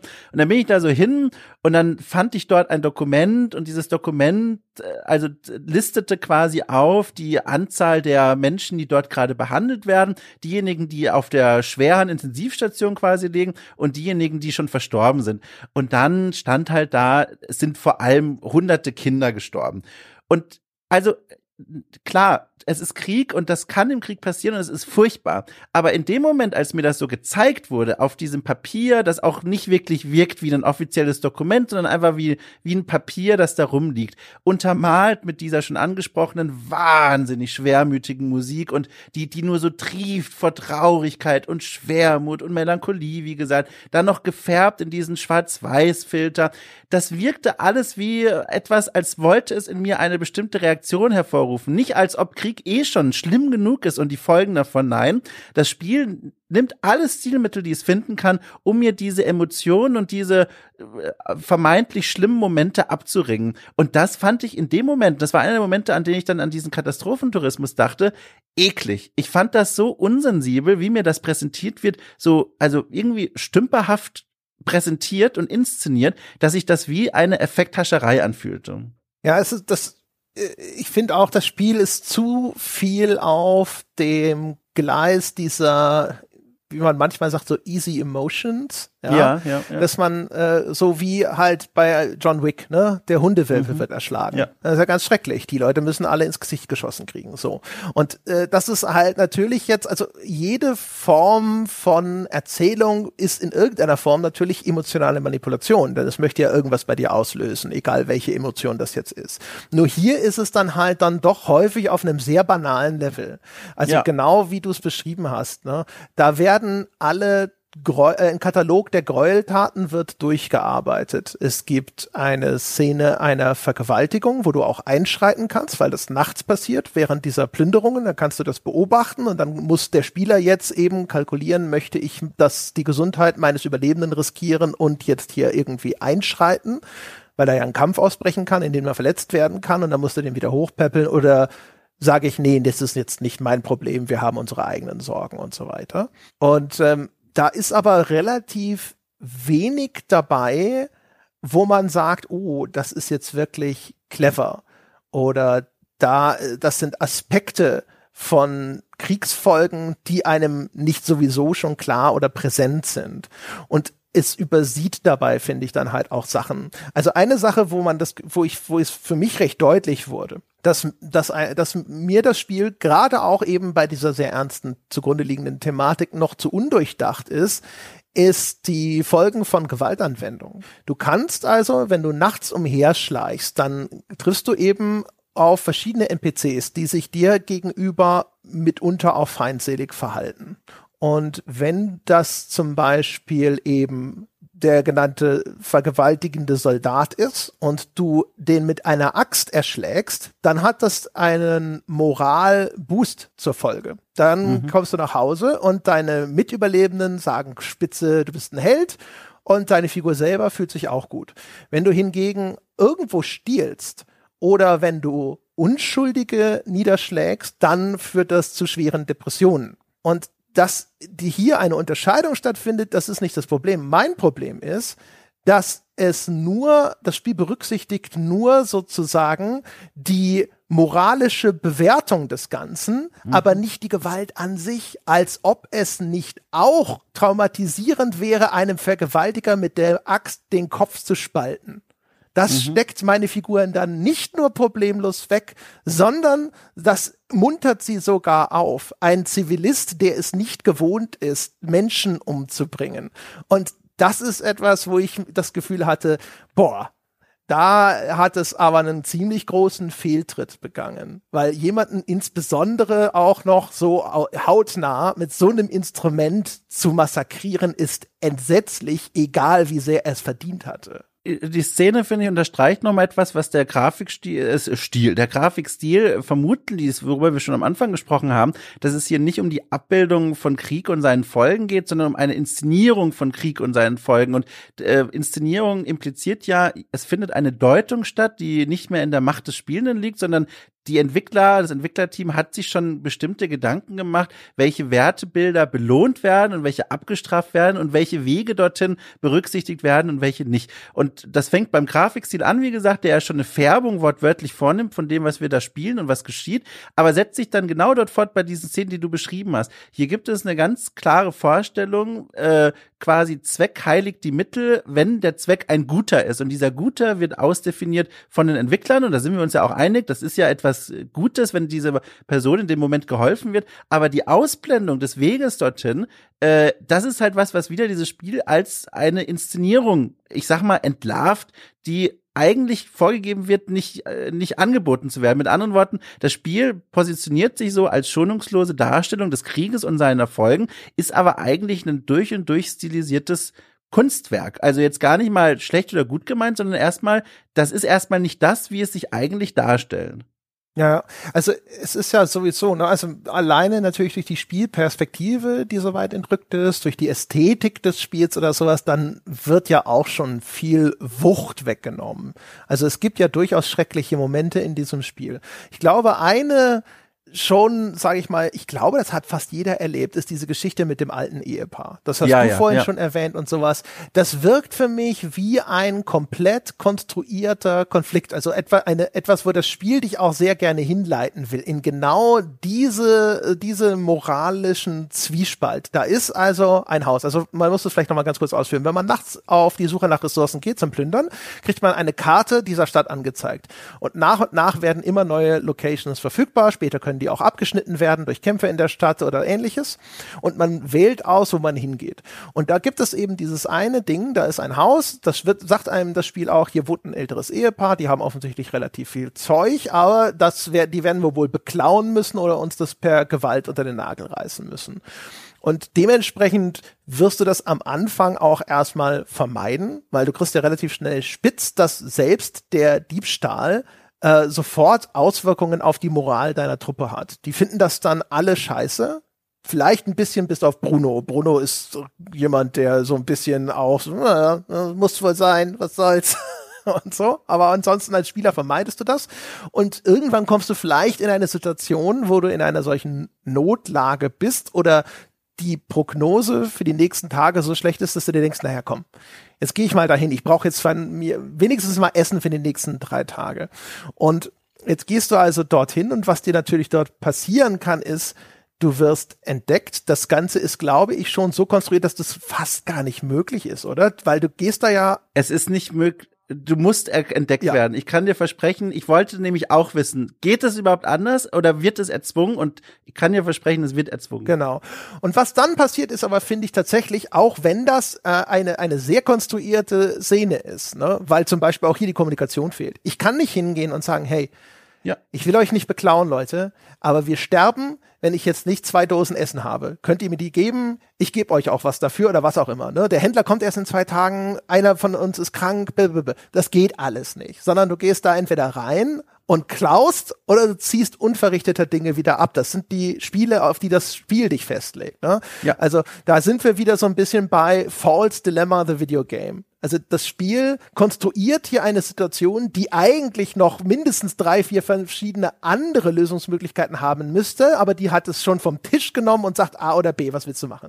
Genau, und, und, und das, Entschuldigung, aber das, indem es die, die zentrale Interaktionsmöglichkeit von Menschen rausnimmt, ohne Grund, nämlich das Gespräch. Ich bekomme, du hast es schon gesagt, aber ich will es nochmal betonen, ich habe nicht die Möglichkeit, in dem Moment etwas zu tun, was ich eigentlich unbedingt als Option angeboten bekommen müsste, damit das Szenario seine Glaubwürdigkeit bewahrt, nämlich mit diesen Menschen zu sprechen. Überall, überall im Spiel, ob ich jetzt auf andere Ganoven äh, stoße oder auf dieses alte Ehepaar, warum kann ich nicht mit denen sprechen? Klar, dramaturgisch sinnvoll, weil, also sinnvoll im Sinne von, es wird auf eine Entscheidung zugespitzt, die sich nur über Taten äußert. Entweder ich lasse es oder ich nehme es, aber dadurch, dass es ausgeblendet wird, verliert das Szenario so an Glaubwürdigkeit. Das waren die Momente, wo ich dann rausgeflogen bin. Ja, genau. Was ich aber dann jetzt eben, ne, wenn wir jetzt sozusagen wirklich mal unsere, unseren Blick sehr stark verengen, was ich schon schön finde, ist, du gehst dann durch dieses Haus und der Mann des älteren Ehepaars läuft halt die ganze Zeit dir nach und redet auf dich ein, dass das, das sie bitte nicht zu beklauen, ja, und die, die Frau ist krank und bitte wenigstens nicht die Medikamente, wenigstens nicht die Medikamente. Und das fand ich schon irgendwie ganz cool, ne? Du bist äh, e- eigentlich in einer starken Empowerment-Position, die können dir nix. Der kann nur auf dich einreden und bitteln und betteln. Du kannst da durchgehen und seelenruhig die ganze Bude leer räumen und sie können nix machen. Ähm, und das ist schon, finde ich, bedrückend gewesen. Und Ja. ich, da läufst du schon durch und denkst dir, schon bei jedem Item brauche ich es wirklich? Komm, oder vielleicht reicht ja auch nur eine Dose und sowas. Das haben sie sehr gut gemacht. Und was mir dann passiert ist tatsächlich, ich kann das gar nicht mehr herleiten. Ich habe den nicht vorsätzlich angegriffen, aber aus irgendeinem Grund ist es dann auch schiefgegangen und dann habe ich den erschlagen. Vielleicht habe ich mich verklickt, vielleicht gibt es doch irgendeine Aktion, wo er dann aggressiv wird und ich meine Figur dann zurückgeschlagen hat. Ich weiß es nicht mehr. Und ähm, dann kommt halt die alte Frau, die die ganze Zeit sich kaum erheben wollte, auf einmal angelaufen und sitzt heulend und jammernd neben der Leiche. Und das ist natürlich schon, also das war ein relativ starker Moment, weil es auch das erste Mal ist in, gewesen ist in dem Spiel, dass mir das passiert ist und ich wollte das nicht. Und diese ungewollte Eskalation, die dann auch noch endet mit dieser Szene, das war ein relativ frappierender Moment, wo ich gedacht habe, cool. Wo ich aber auch gedacht habe, so dann jetzt in der Rückschau, das ist die, das ist so ein Showcase-Level, ja, wenn du so ja. willst. Das ist genau auf all das das kriegst du auf einem Preview-Event vorgesetzt. Ja, genau. Das ist die eine Mission, die darfst du spielen, kriegst eine, weiß ich nicht, ach, 15 Minuten bis halbe Stunde höchstens, ach, viel zu viel, 15 Minuten Zeit kannst du spielen und dann schreibst du darüber deinen Artikel, alle sind begeistert. Das ist eine typische Preview-Mission. Aber klar, den, den Effekt, den fand ich auch stark. Äh, aber auch da wieder, das, das, äh, man hat's halt dann einmal erlebt und dann fühlt sich das an wie so ein One-Trick-Pony, weil wie gesagt, für mich vor allem hat sich das dann ganz schnell abgenutzt, beziehungsweise hat gar nicht so gewirkt, weil ich halt von Anfang an geschrien habe vor dem Monitor, ich will mit euch reden. Warum kann ich nicht mit euch reden? Und das ist, wie gesagt, eine Hürde, über die bin ich nicht drüber gekommen. Mhm. Das war, also da spart dieses Spiel diese Interaktionsmöglichkeit aus, die so zentral und so selbstverständlich ist. Das ist halt, ja, das, das, ja. Ja, und du, du hast halt echt das Gefühl, du bist in so einen Trichter gefallen. Und das ja, passiert ja. dir einmal, aber danach, in weiteren Spieldurchläufen, habe ich dieses Haus halt einfach vermieden. Ich bin da einfach nicht hingegangen. Und mhm. das ist halt auch tatsächlich so ein bisschen das Problem des Spiels. Ähm, das ist angelegt auf mehrere, wenn man jetzt nicht nur diese Haupt äh, Crew von Überlebenden äh, ans Ziel bringen will, sondern es gibt ja inzwischen mehrere Gruppen, zwischen denen man wählen kann. Es gibt einen DLC, der auch noch Kinder hinzufügt und so weiter. Also es ist äh, in, Anbetracht des Gesamtumfanges sogar auf Dutzende Spieldurchläufe äh, ausgelegt.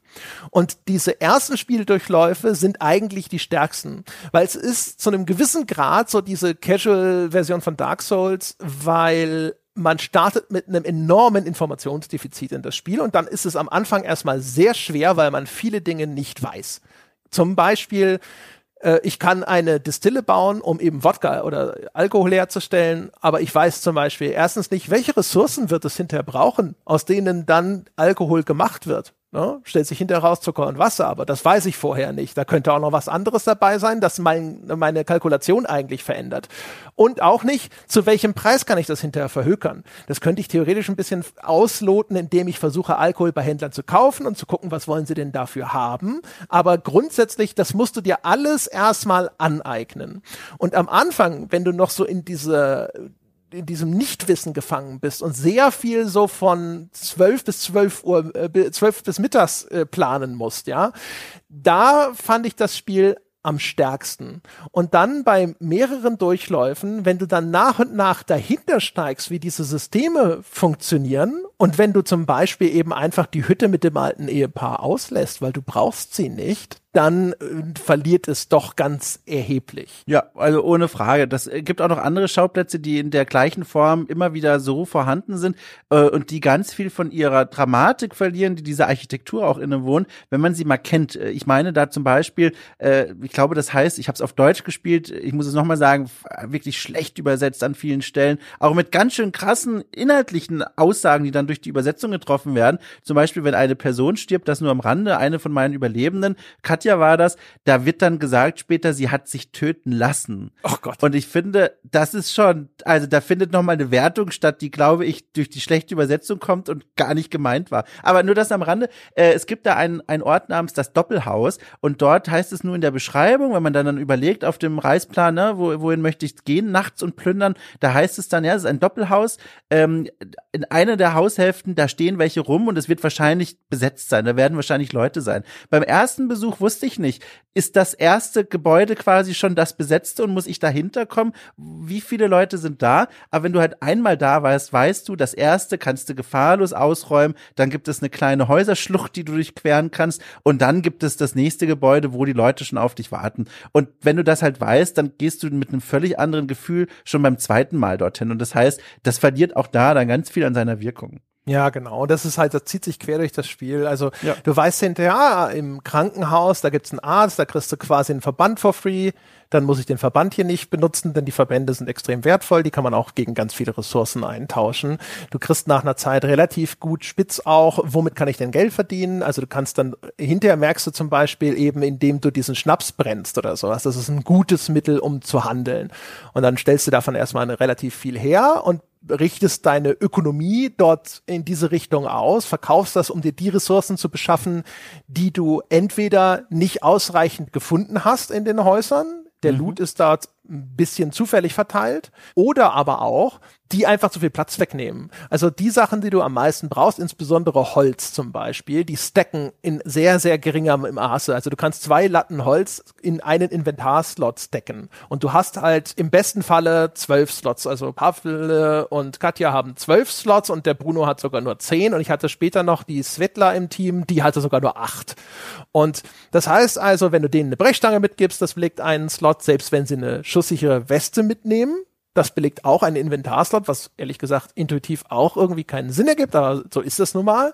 Und ähm, deswegen willst du eigentlich Holz gar nicht dort abtransportieren, sondern du willst die richtig wertvollen Sachen, die äh, in dein Inventar packen und dir das Holz einkaufen, weil du auf die Art eigentlich viel mehr Holz ranschaffen kannst. Und das, äh, das ist, das sind so Sachen, die musst du erstmal rausfinden. Auch, dass es Sinn ergeben kann, äh, dass du Gegenstände äh, beim ersten Besuch in einem Level alle einsammelst und vorne an den Eingang in einen großen Haufen packst. Dann kannst du nämlich jedes Mal, wenn du danach dorthin kommst, einfach an den großen Haufen gehen und sagen, okay, ich brauche das, das, das, das, das, das, das und dann bist du dort fertig. Da musst du einmal am Anfang sozusagen ein bisschen mehr Aufwand äh, äh, in, in Kauf nehmen, aber dafür hast du es hinterher leichter. Du weißt vorher äh, inzwischen bei späteren Durchläufen, ah, das ist die die Schule, da werde ich so ein Sägeblatt brauchen und da brauche ich die Schaufel. Und das das erleichtert dir dann in den späteren Durchläufen das Spiel ganz erheblich. Bis zu dem Punkt, dass ich jetzt bei dem erfolgreichen Durchlauf mit meiner mit meiner Crew habe ich die letzten acht Tage das Haus nicht mehr verlassen. Wir hatten genug. Ich habe einfach gesagt, warum soll ich denn jetzt hier überhaupt noch irgendwen riskieren? Ähm, der Krieg wurde mir angekündigt, dass er in 14 Tagen vorbei sein soll. Ich gehe davon aus, es ist noch maximal eine Woche. Es war dann ein Tag länger, als ich geschätzt hatte. Aber ich hatte genug äh, Vorräte zu dem Zeitpunkt zusammengesammelt, um die alle schön durchzufüttern. Ich hätte auch noch fünf Tage länger durchgehalten. Und dann ja. war es halt einfach smooth sailing. Es war mega easy.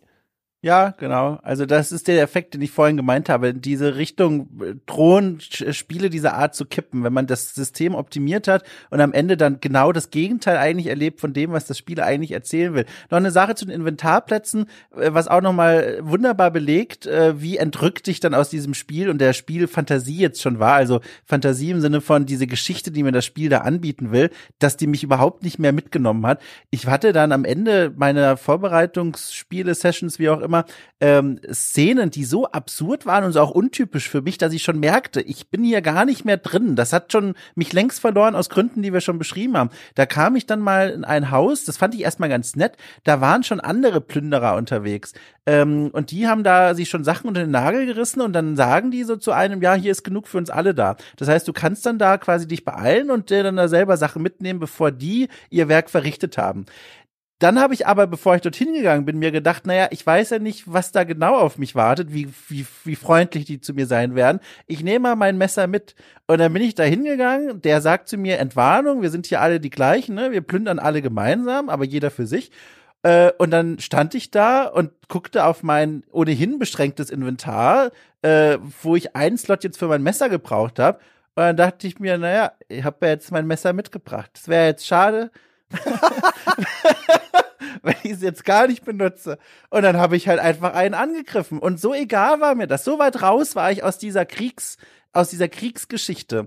Äh, ich habe den halt dann da umgebracht und habe den ausgeplündert und die anderen haben das aus irgendwelchen Gründen einfach mitbekommen und haben mich halt dann erschossen und dann war das halt doof. Aber du merkst schon, wie ich das erzähle, das war schon so weit im Spiel vorangeschritten, wo dann all die Dinge schon eingetreten und ihre Wirkung gezeigt haben, die wir beschrieben haben, dass das Spiel für mich vor allem nur noch nervig war und nicht mehr packend oder mich zum Nachdenken anregend. Ja, also wie gesagt, das Spiel lässt schon äh, auch diese ulkigen Erzählungen dann wieder zu. Ne? Also was mhm. jetzt natürlich im Kontext des der der thematischen Rahmung eigentlich ganz scheußlich ist. Aber mir ist es zum Beispiel, habe ich dir im Vorfeld schon erzählt, passiert, dass ich halt versehentlich drei Mädchen zerhackt habe.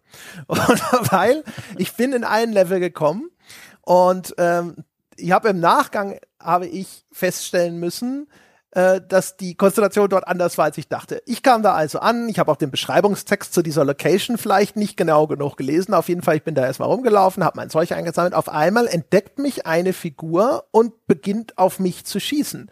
Ja, also bringe ich meinen Pavle in Sicherheit, erstmal sofort den strategischen Rückzug angetreten, geflüchtet. So, der ist verletzt, musste erstmal auskuriert werden und so weiter. Jetzt komme ich deutlich später dorthin zurück und zu diesem Zeitpunkt ist leider schon etwas eingetreten, auch übrigens, wo das Empowerment des Spiels viel zu stark eskaliert ist, wenn du das Kampfsystem verstanden hast und vor allem, wie du es tatsächlich ausnutzen kannst. Es gibt nämlich in diesen Leveln dunkle Ecken, in denen kann sich dein Überlebender verstecken. Und äh, wenn du aus dieser dunklen Ecke heraus mit dem richtigen Werkzeug, das ist die Axt, äh, einen Gegner angreifst, dann ist das ein One-Shot-Kill. So, sobald du das weißt, ist das Spiel in dies, was den Kampf angeht, per se erstmal ziemlicher Pipifax. Weil dann gehst du irgendwo hin, du fängst an zu rennen, da siehst du das Spiel, das macht es übrigens ganz schön, das symbolisiert den Krach, den du machst, den so Schallwellen, die die Figur abstrahlt. Und wenn die einen Gegner erreichen, hört er das und guckt nach, was denn da los ist. Und auf die Art lockst du dann also Gegner zu deinem dunklen Versteck und bringst sie um einen nach dem anderen. Auf die Art und Weise habe ich dann eben auch, da gibt es einen Versteck mit Banditen, die haben einen Geisel genommen, also locke ich die alle zu einer dunklen Ecke und lasse die mit der Axt hacken und dann kommen auch meine Überlebenden nach Hause und klopfen sich auf die Schulter und sagen, Mensch, super, hier drei Menschen zerhackt, klasse, alles klar, Moral nach oben. So. Jetzt habe ich gedacht in dem Moment, ach, das ist wieder so ein Banditennest. Bin also das beim zweiten Besuch dorthin Ja, also dort wurde ich ja das erste Mal auf Sicht sofort angegriffen, weißt oh. du? Ah. Hab also nicht mehr mich groß informiert, bin dahin. So, jetzt lock ich, also ich sehe, da sind noch mehrere Gegner, lock den ersten Gegner an, zerhackt. Nächsten Gegner angelockt, zerhackt. So, jetzt liegen drei Leichen vor mir und jetzt äh, schicke ich den äh, Pavle los und sag, so, jetzt mal schön Leichen durchsuchen und, und reibe mir schon die Hände, weil eigentlich immer, wenn du dann die Leiche eines Banditen durchsuchst, kommt dort schusssichere Weste, äh, Sturmgewehr, äh, Schrotflinte oder sonst irgendwas zum Vorschein. Und hier war es so, nichts, nichts, nichts. Und ich so, oh, oh. die, Moment mal, die waren alle unbewaffnet. Und äh, es stellt sich raus, es gibt genau eine Figur in dem Level, die bewaffnet ist, die, die ich nicht umgebracht habe. Und äh, das ist so anscheinend eine, eine, eine Gruppe von drei Frauen, äh, eine von ihnen ist die einzig bewaffnete, steht Wache auf einem Balkon, weil halt vor kurzem schon Plünderer da waren und Na, schießt toll. auf jeden auf Sicht. Und das ist natürlich eigentlich schon wieder was ganz Frappierendes, wo man sich denkt, so, oh mein Gott, so eine Tragödie. Der Pavle, ne? Er dachte ja, eigentlich, ja. die sind feindselig und deswegen hat er die umgebracht und dann muss er erkennen, oh nein, ich habe Zivilisten umgebracht und äh, sieht ihn so wie in Platoon auf die Knie sinken und gegen den ne, Gesicht gen Himmel gereckt. Warum, Gott, warum? Umgekehrt ist es so ein Fall, wo ich in der Spiellogik, also erstens, das Schlimme ist natürlich, dass ich dann zu dem Zeitpunkt eine Kompetenz in diesem Kampf erworben hatte, wo eine Konfrontation eben nicht mehr diese Frage aufwirft, oh, oh, oh, mhm. will ich das riskieren? Ah, Kampf ist immer schlecht, da kann ja jederzeit was schiefgehen oder so, sondern nein, das ist einfach, ja. Der Pavle ist inzwischen sozusagen qua meines Wissens, wie es geht, ein äh, absoluter Profimörder. Und das andere äh, ist äh, mechanisch, denkst du, eigentlich sollte ich die vierte dann jetzt auch noch umbringen, weil das macht keinen Unterschied. Das Spiel mhm. äh, behandelt ein oder vier Morde gleich. Und dann kann ich in Zukunft hier völlig unbehelligt rumlaufen. Das ja. ist der, das ist die Min-Maxing-Erwägung, die dem Spieler durch den Kopf geht. Es ist spielmechanisch die richtige Entscheidung in diesem Moment, diese letzte Figur auch noch anzulocken und zu erschlagen. Ich möchte an der Stelle übrigens, äh, weil du von diesen Schallwellen und wie das visualisiert wird gesprochen hast, noch äh, hervorheben noch einmal, dass mir diese Außenperspektive, wie man in diese Spielwelt hineinblickt, eigentlich sehr, sehr gut sogar gefällt. Ganz, ganz vorhin hattest du gemeint, dass das so ein bisschen auch aus Wirkung, von, von der Wirkung was rausnimmt, weil man ja wirklich erstmal sehr künstlich auf die Welt schaut und nicht unmittelbar darin beteiligt ist. Aber ich finde, diese Außenperspektive hat eine ganz große Stärke, nämlich sie kann gleichzeitig, äh, Gleichzeitigkeit äh, anzeigen. Und das sind dann Szenen, die finde ich nochmal eine besondere eigene Wirkung haben. Also ob das jetzt ist, wenn ich in dieses Haus mit dem alten Ehepaar reingehe und äh, durch den Keller wühle und oben im Wohnzimmer, weil da eben irgendwie Licht hintrinkt und mir das Spiel dann diesen Raum zeigt, ähm, dieses alte Ehepaar am Feuer sitzt und der alte Mann aufsteht, um zu gucken, was im Keller gerade rumrumort wird. Das ist eine Szene, die mir ein anderes Spiel aus der Ego-Perspektive mir mit einer Cutscene zeigen müsste oder mit einem kleinen Bild in Bild oder sowas. Aber hier sehe ich das alles gleichzeitig. Äh, das finde ich spannend. Oder auch ein anderes Beispiel, was dann noch ein bisschen drastischer ist, was zumindest bei mir am Anfang eine Wirkung äh, hinterlassen hat, wenn ich im Lager bei mir da irgendwelche Dinge baue und, und Upgrades vornehme und so weiter und so fort fort.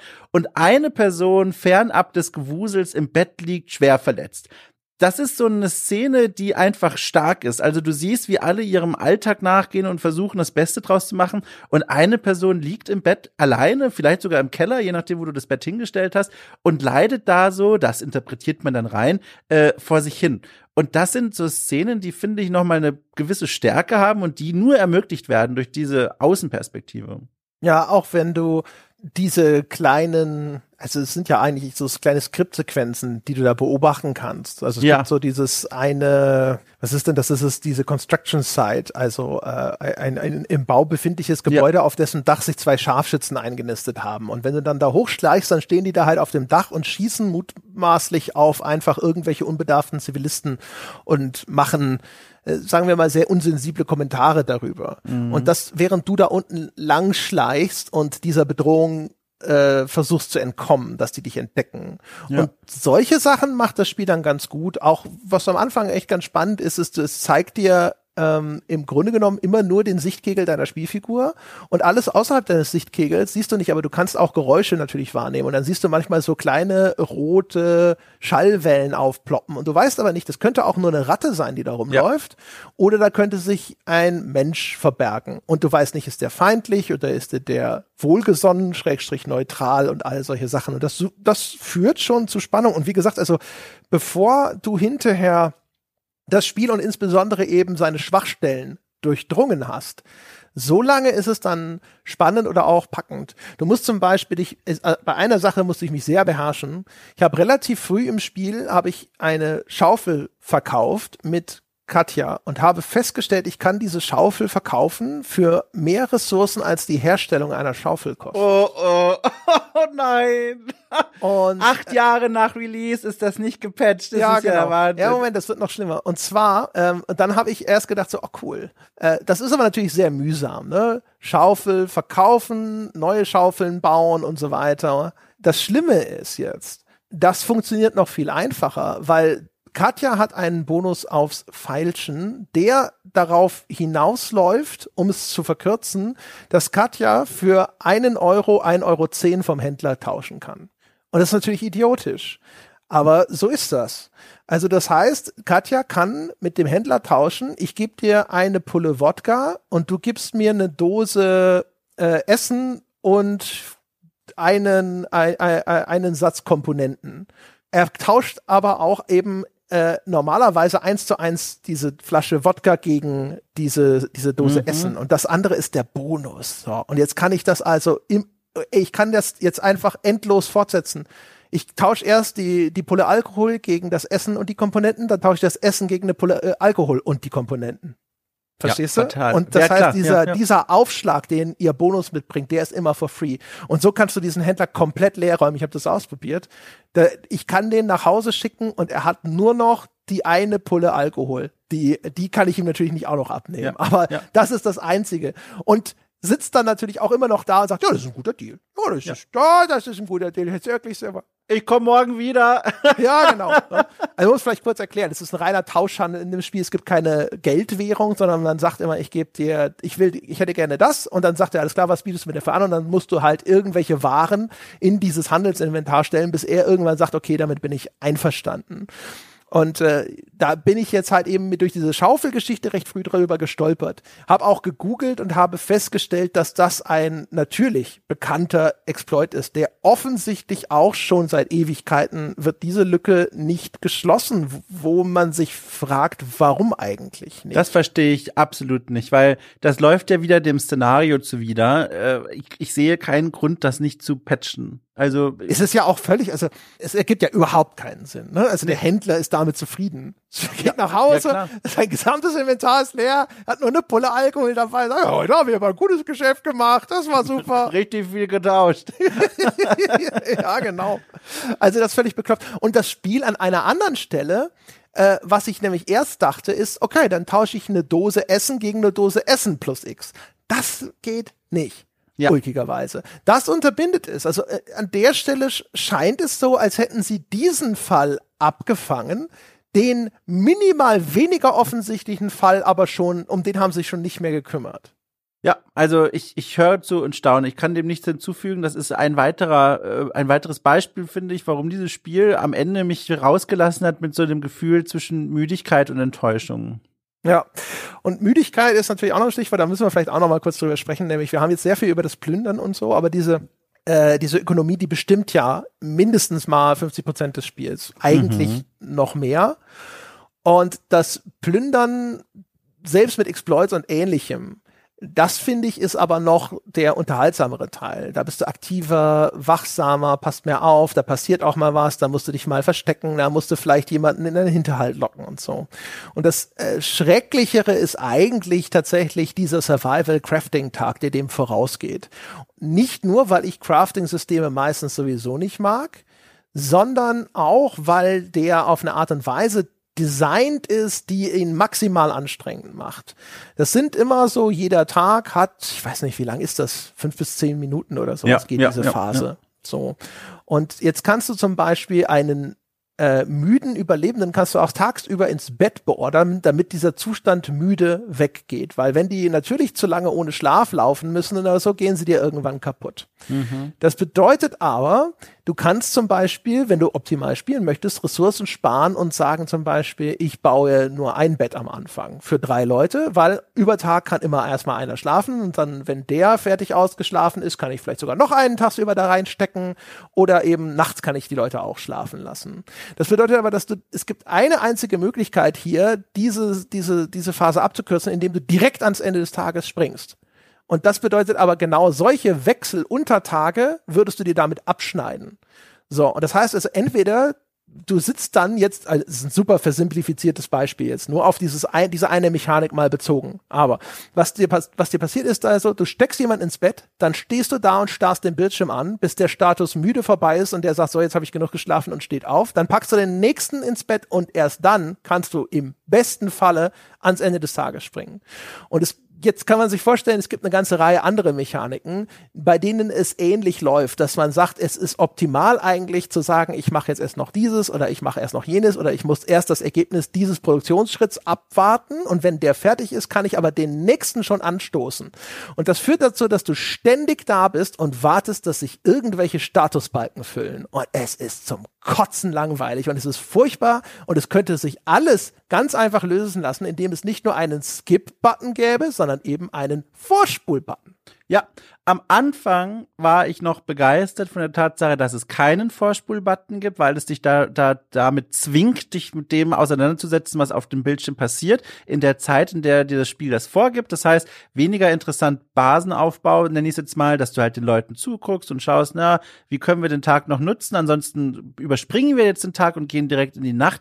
Oder wenn du unterwegs bist, um Räume zu plündern, um Häuser zu plündern, dann äh, dich dazu entscheidest, weil du das Equipment dafür nicht äh, mitgenommen vorgenommen hast, einen Schutthaufen nicht mit der Schaufel zu beseitigen, sondern mit Händen, dann dauert das tatsächlich, ich sag mal, eine Minute oder so, vielleicht sogar noch länger. Und da musst du halt dann zugucken. Und das fand ich jetzt in den ersten, äh, wie gesagt, im Jahr 2022, in den ersten 20 Minuten des Spielens richtig toll, weil ich mir dachte, boah, da guckst du drauf, du wirst konfrontiert mit deiner Missentscheidung, keine Schaufel mitgenommen zu haben, du guckst auf die Uhr, deine Geduld wird getestet, ziehst du das jetzt durch oder gehst du einfach woanders lang. Aber in Minute 21 habe mir gedacht, kackennervig. Es hat keine starke Wirkung, die das rechtfertigen würde. Ich hab's begriffen, ich brauche das nicht mehr, ich will das nicht mehr. Mit dem Bett übrigens ganz genauso. Wer mich kennt, weiß, ich habe natürlich sofort erstmal für jeden der drei Überlebenden ein Bett, ein eigenes gebaut, weil ich mir dachte, das ist so mit das Wichtigste in so einer Situation, so ein Ort der Ruhe, der Entspannung, Privatsphäre, nix, völlig nicht notwendig, wie du auch gesagt hast, habe ich sehr schnell festgestellt.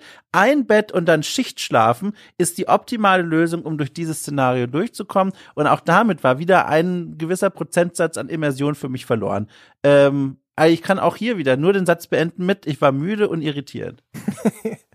ja, das mit der Schaufel zum Beispiel, das ist halt echt auch so ein Beispiel, weil äh, das, ich finde, das Problem ist, ähm, wenn ich diesen Ort zum ersten Mal betrete, kann ich natürlich nicht ahnen, was mich da erwartet. Und du kannst jetzt sagen, okay, äh, du, du hättest eine Schaufel mitnehmen müssen. Aber gerade zum Beispiel, wenn ich das erste Mal losspiele oder sowas, dann weiß ich ja das noch nicht, oder dann konnte ich auch noch gar keine Schaufel produzieren. Ich habe ja, ja noch gar nicht die Ressourcen dafür.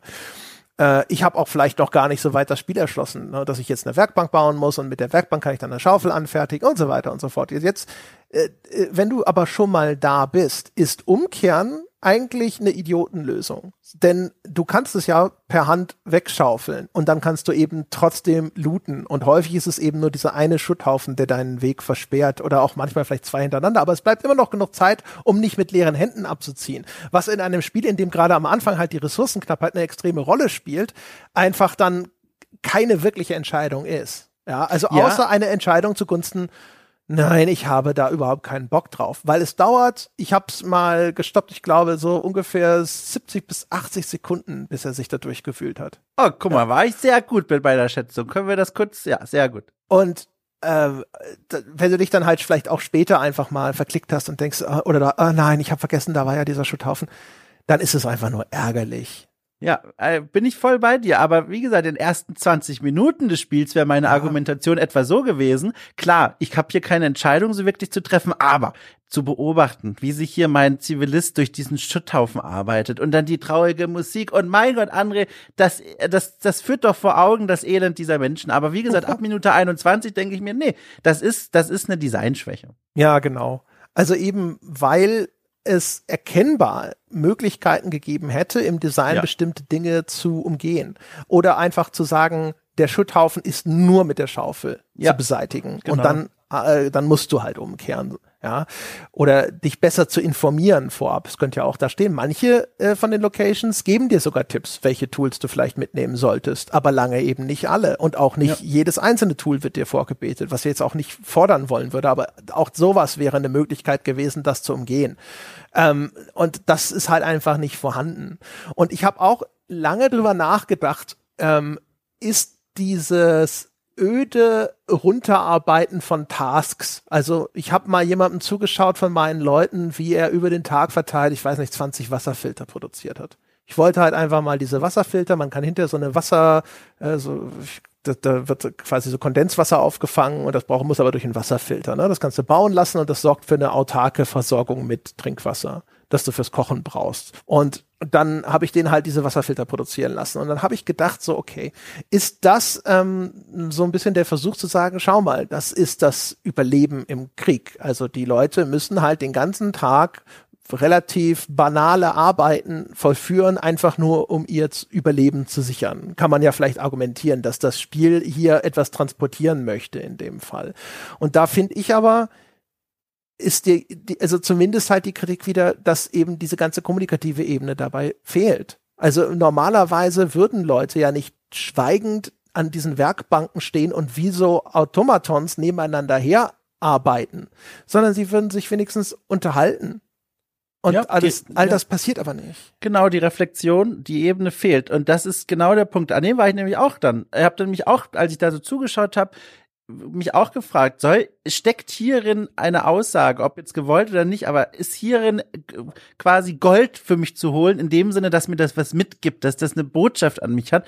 Aber wie du sagst, es fehlt diese entscheidende Ebene, so würde sich diese Szene wohl nicht abspielen, oder zumindest erscheint mir das nicht glaubwürdig, dass sie da alle stumm ihre Arbeit verrichten und das offenbar gar keinen Eindruck auf sie hinterlässt, ob sie einen kompletten Tag im Bett verbringen oder ob sie einen kompletten Tag irgendwelche äh, irgendwelche Käfigfallen ausstopfen und mit, mit Sachen befüllen und Wasserfilter bauen. Und da sitze ich dann davor und denke mir, aha, hier, da, da ist das Spiel wieder vorstellen an, an ein Ende gekommen von etwas, wo es eigentlich eine Aussage hätte treffen können. Äh, und auch da, ich sag's nochmal, irritiert und müde. ja.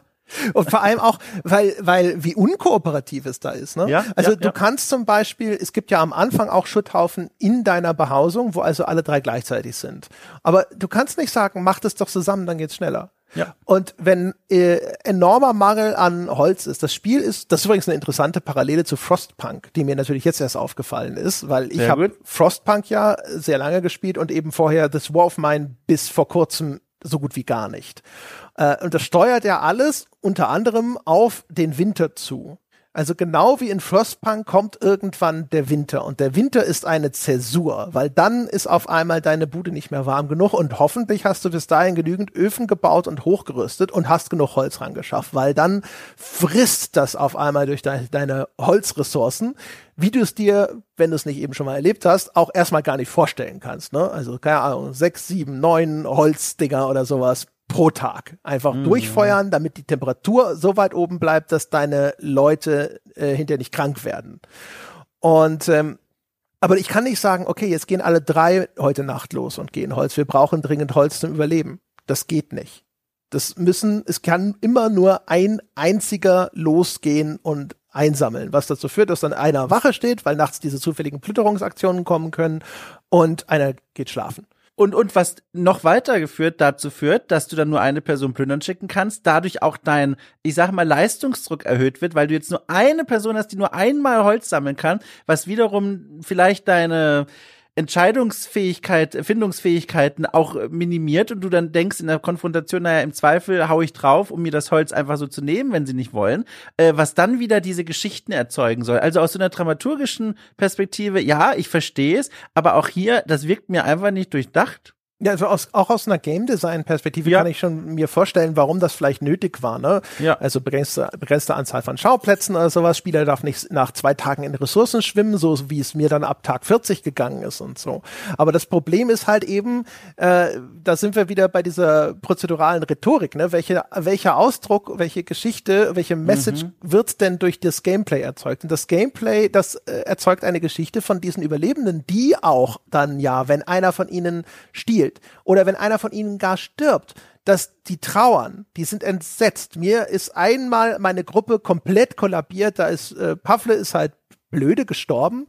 Das war in dieser Kirche, wo es erst irgendwie friedlich aussah. Dann bin ich da in den Keller gegangen, habe zu spät gemerkt, dass da jemand schrie, hier sollst du gar nicht sein. Dann haben die den Pavle erschossen.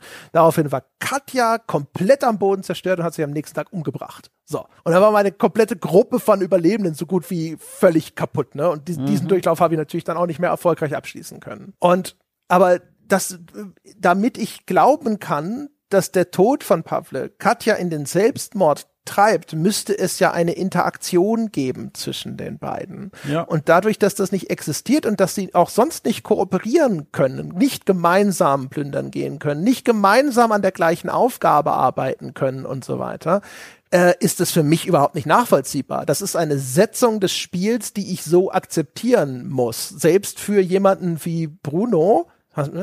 Merkst du, ich bin auf deine Ich Linie freue eingestellt. mich, danke. Ich habe ich hab ganz breites Grinsen Ja. hier gerade. äh, der ansonsten signalisiert, dass er so ein Pragmatiker sozusagen ist, ne? Und halt, jetzt sage ich mal, nicht der, der, der auf dem Empathiebaum in die oberste Krone geklettert ist.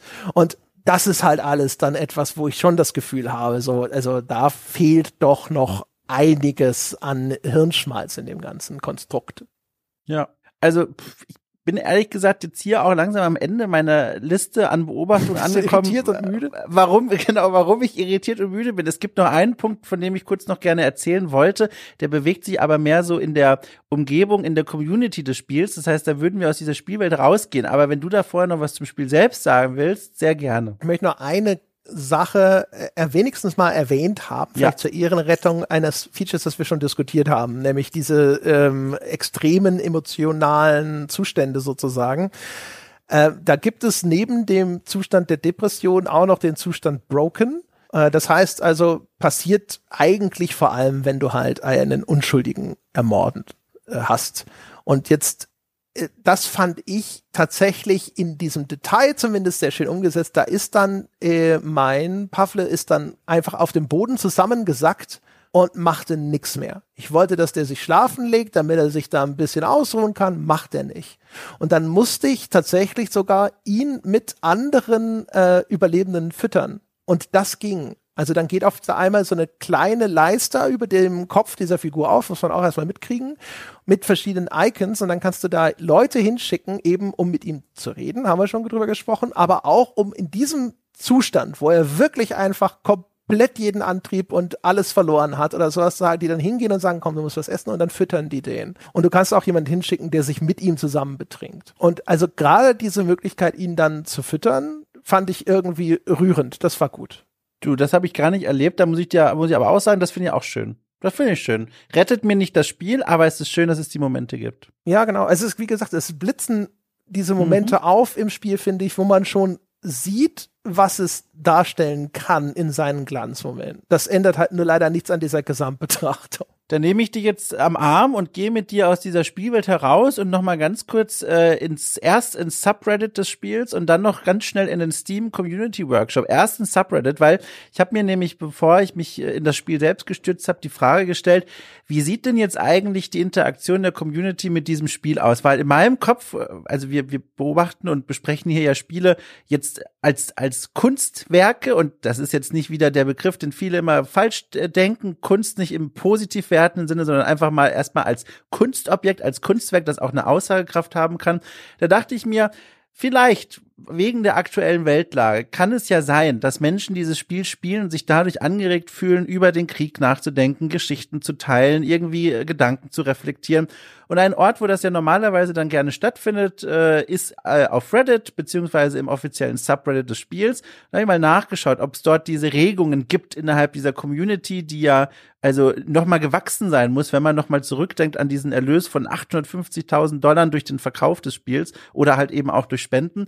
Und dann stellte sich heraus, nix, also gar nix. Spannend allerdings, äh, es finden dort keine Diskussionen über das Spiel oder seine Aussagekraft oder sowas statt, aber es wird ein neuer, ich sag mal, Datierungsweg wurde eingeführt äh, wenn Menschen über dieses Spiel sprechen, weil das Subreddit selbst ist noch aktiv. Man tauscht sich halt nur über so Spielmechaniken aus, Möglichkeiten des Exploits und wie man eben möglichst optimiert spielen kann. Fragen werden gestellt. Und dort gibt es dann manchmal die Frage, ja, bist du denn einer von denen, die das Spiel zum Release gespielt haben oder bist du ähm, durch den Ukraine-Sale hierher gekommen? Das heißt, das fand ich ganz spannend, nur so als Beobachtung.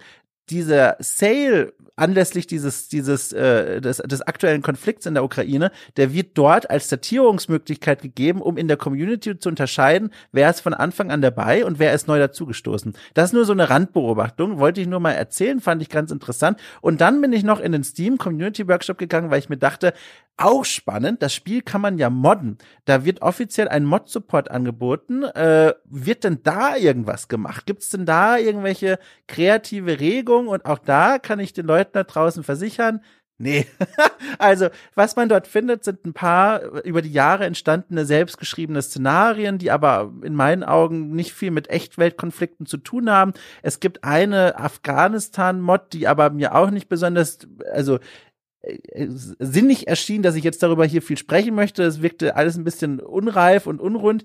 Ähm, und stattdessen gab es dann solche Dinge, das war eine der meist abonnierten Mods ausgerechnet, der letzten Wochen jetzt aktuell. Ähm, eine mit dem Titel Political Leaders und die macht ähm, aktuelle politische äh, Führungspersönlichkeiten zu den Anfangsüberlebenden. Und äh, unter anderem sind das Merkel, Putin und Trump. Und das ist eine der meist abonnierten Mods zu diesem Spiel. Und auch da muss ich ganz ehrlich ein bisschen sagen, war ein bisschen enttäuscht. Irgendwie hatte ich mir gedacht, dass, dass Menschen, die sich für dieses Spiel interessieren, auf eine andere Weise noch damit interagieren und das vielleicht wirklich nutzen als Projektionsfläche für Diskussionen oder für irgendwelche Inhaltserweiterungen, die spannend sind.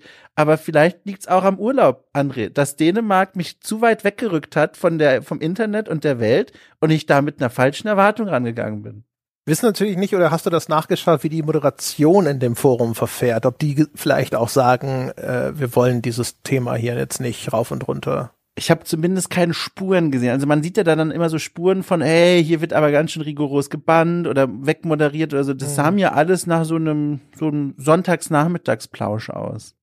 Ja, ja, ich habe also ich habe tatsächlich nur im Nachgang geschaut, was habe ich denn alles verpasst? Das hat mich interessiert und war da fast schon ein bisschen enttäuscht, dass die ja. meisten Sachen, die ich für mich festgestellt habe, äh, eigentlich auch so der Weg ist, den die Community identifiziert hat als der goldene Weg, zumindest auch gerade für diese Konstellation. Also gerade das, was im Internet als Moonshine Economy beschrieben wird. Ne? Mhm. Also eben Alkohol, Schnaps zu produzieren, um ihn zu verkaufen, das ist schon eigentlich der Kernweg, der sehr häufig empfohlen wird. Äh, es gibt auch nicht wahnsinnig viele andere Alternativen. Du kannst sozusagen noch eine äh, Raffinierungsstufe höher gehen und dann äh, so medizinischen Alkohol produzieren oder du kannst auch äh, Medizin selber Pillen oder von Bandagen produzieren oder auch Zigaretten unterschiedlicher Qualität. Ähm, aber das meiste davon ist tatsächlich, ist das auch meine Erfahrung, einfach von den Ressourcen, die dafür benötigt sind, nicht so einfach in eine Art Massenproduktion zu gehen, wie das eben mit dem Alkohol möglich ist. Dieser Exploit war natürlich bekannt. Die äh, Baureihenfolge, die ich für mich als optimal identifiziert habe, war relativ bekannt. Mein Trick, diese Häufchen zu bauen und dann den Zugang bei späteren Besuchen einfacher zu machen, habe ich nicht die Disziplin dazu gehabt, das jetzt tatsächlich dann durchzuziehen, aber das habe ich am Anfang sehr viel gemacht. Äh, das ist auch bekannt gewesen, aber es kam nicht so wahnsinnig viel Neues hinzu, wo ich gedacht habe, wow, außer mit Blick auf die DLCs die wir jetzt nicht gespielt haben, wo es aber tatsächlich interessant klang, dass eben über diesen äh, DLC, mit der auch Kinder hinzufügt, dass es dort eine Konstellation gibt, wo du ein Vater und Kind spielst. Und dann muss der Vater das Kind allein zurücklassen, natürlich um Ressourcen zu sammeln. Was aber für das Kind der Horror ist, weil es dann nachts alleine in diesem Bunker hocken mhm. muss. Und das ist schon ein sehr interessanter Konflikt. Und vor allem äh, hebt er jetzt diese sonstige Arbeitsteilung auf. Normalerweise einer bewacht den Bunker oder kann schlafen, einer geht raus. Das ist jetzt aufgehoben. Du hast dort das Kind, das eigentlich nur Ressourcen frisst, wenn du so möchtest, also eigentlich nur eine mhm. Belastung deiner Ökonomie ist, dem äh, aber trotzdem natürlich Schutz gewährt werden muss.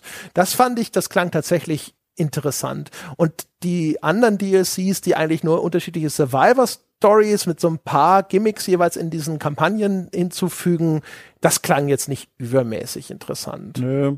Aber vielleicht können wir uns ja das nochmal in einem anderen Format hier bei der Pod zu, zu, zu Gemüte führen, diese, diese DLC-Konstellation. Finde ich nämlich auch spannend. Das ist zumindest eine Überlegung wert. Wobei natürlich jetzt gerade ist es nicht auf einem Höchststand. Ich habe echt ähm, weil wir eingestiegen sind, damit können wir ja auch, auch damit aufhören. Ich habe eigentlich erwartet, dass ich rausgehe mit einem erheblich größeren Anerkennung des Spiels und das ist eigentlich weniger eingetreten. Ich verstehe äh, anhand dieser Highlights, warum das seinen Fußabdruck hinterlassen hat. Auch ist es ja nach wie vor in gewisser Weise ein Unikat, also dass es eine herausgehobene mhm. Stellung hat, die er und immer wieder gerne zitiert wird sozusagen, in der Mangelung wahrscheinlich auch von Alternativen, überrascht mich auch nicht.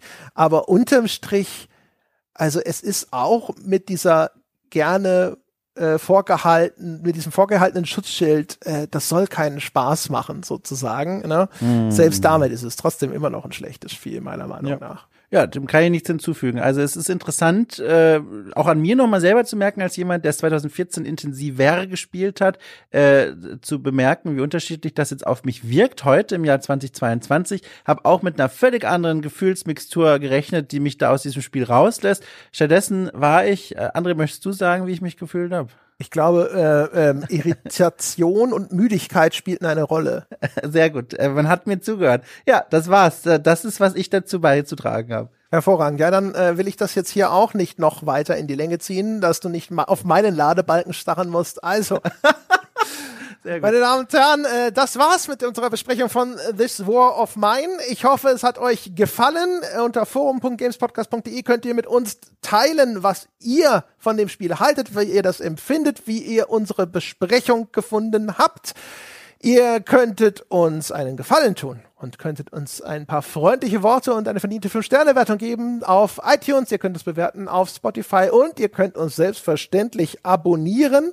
Das geht auf gamespodcast.de slash Abo und auf patreon.com slash auf ein Bier. Jetzt auch wieder die 10 Dollar Abos.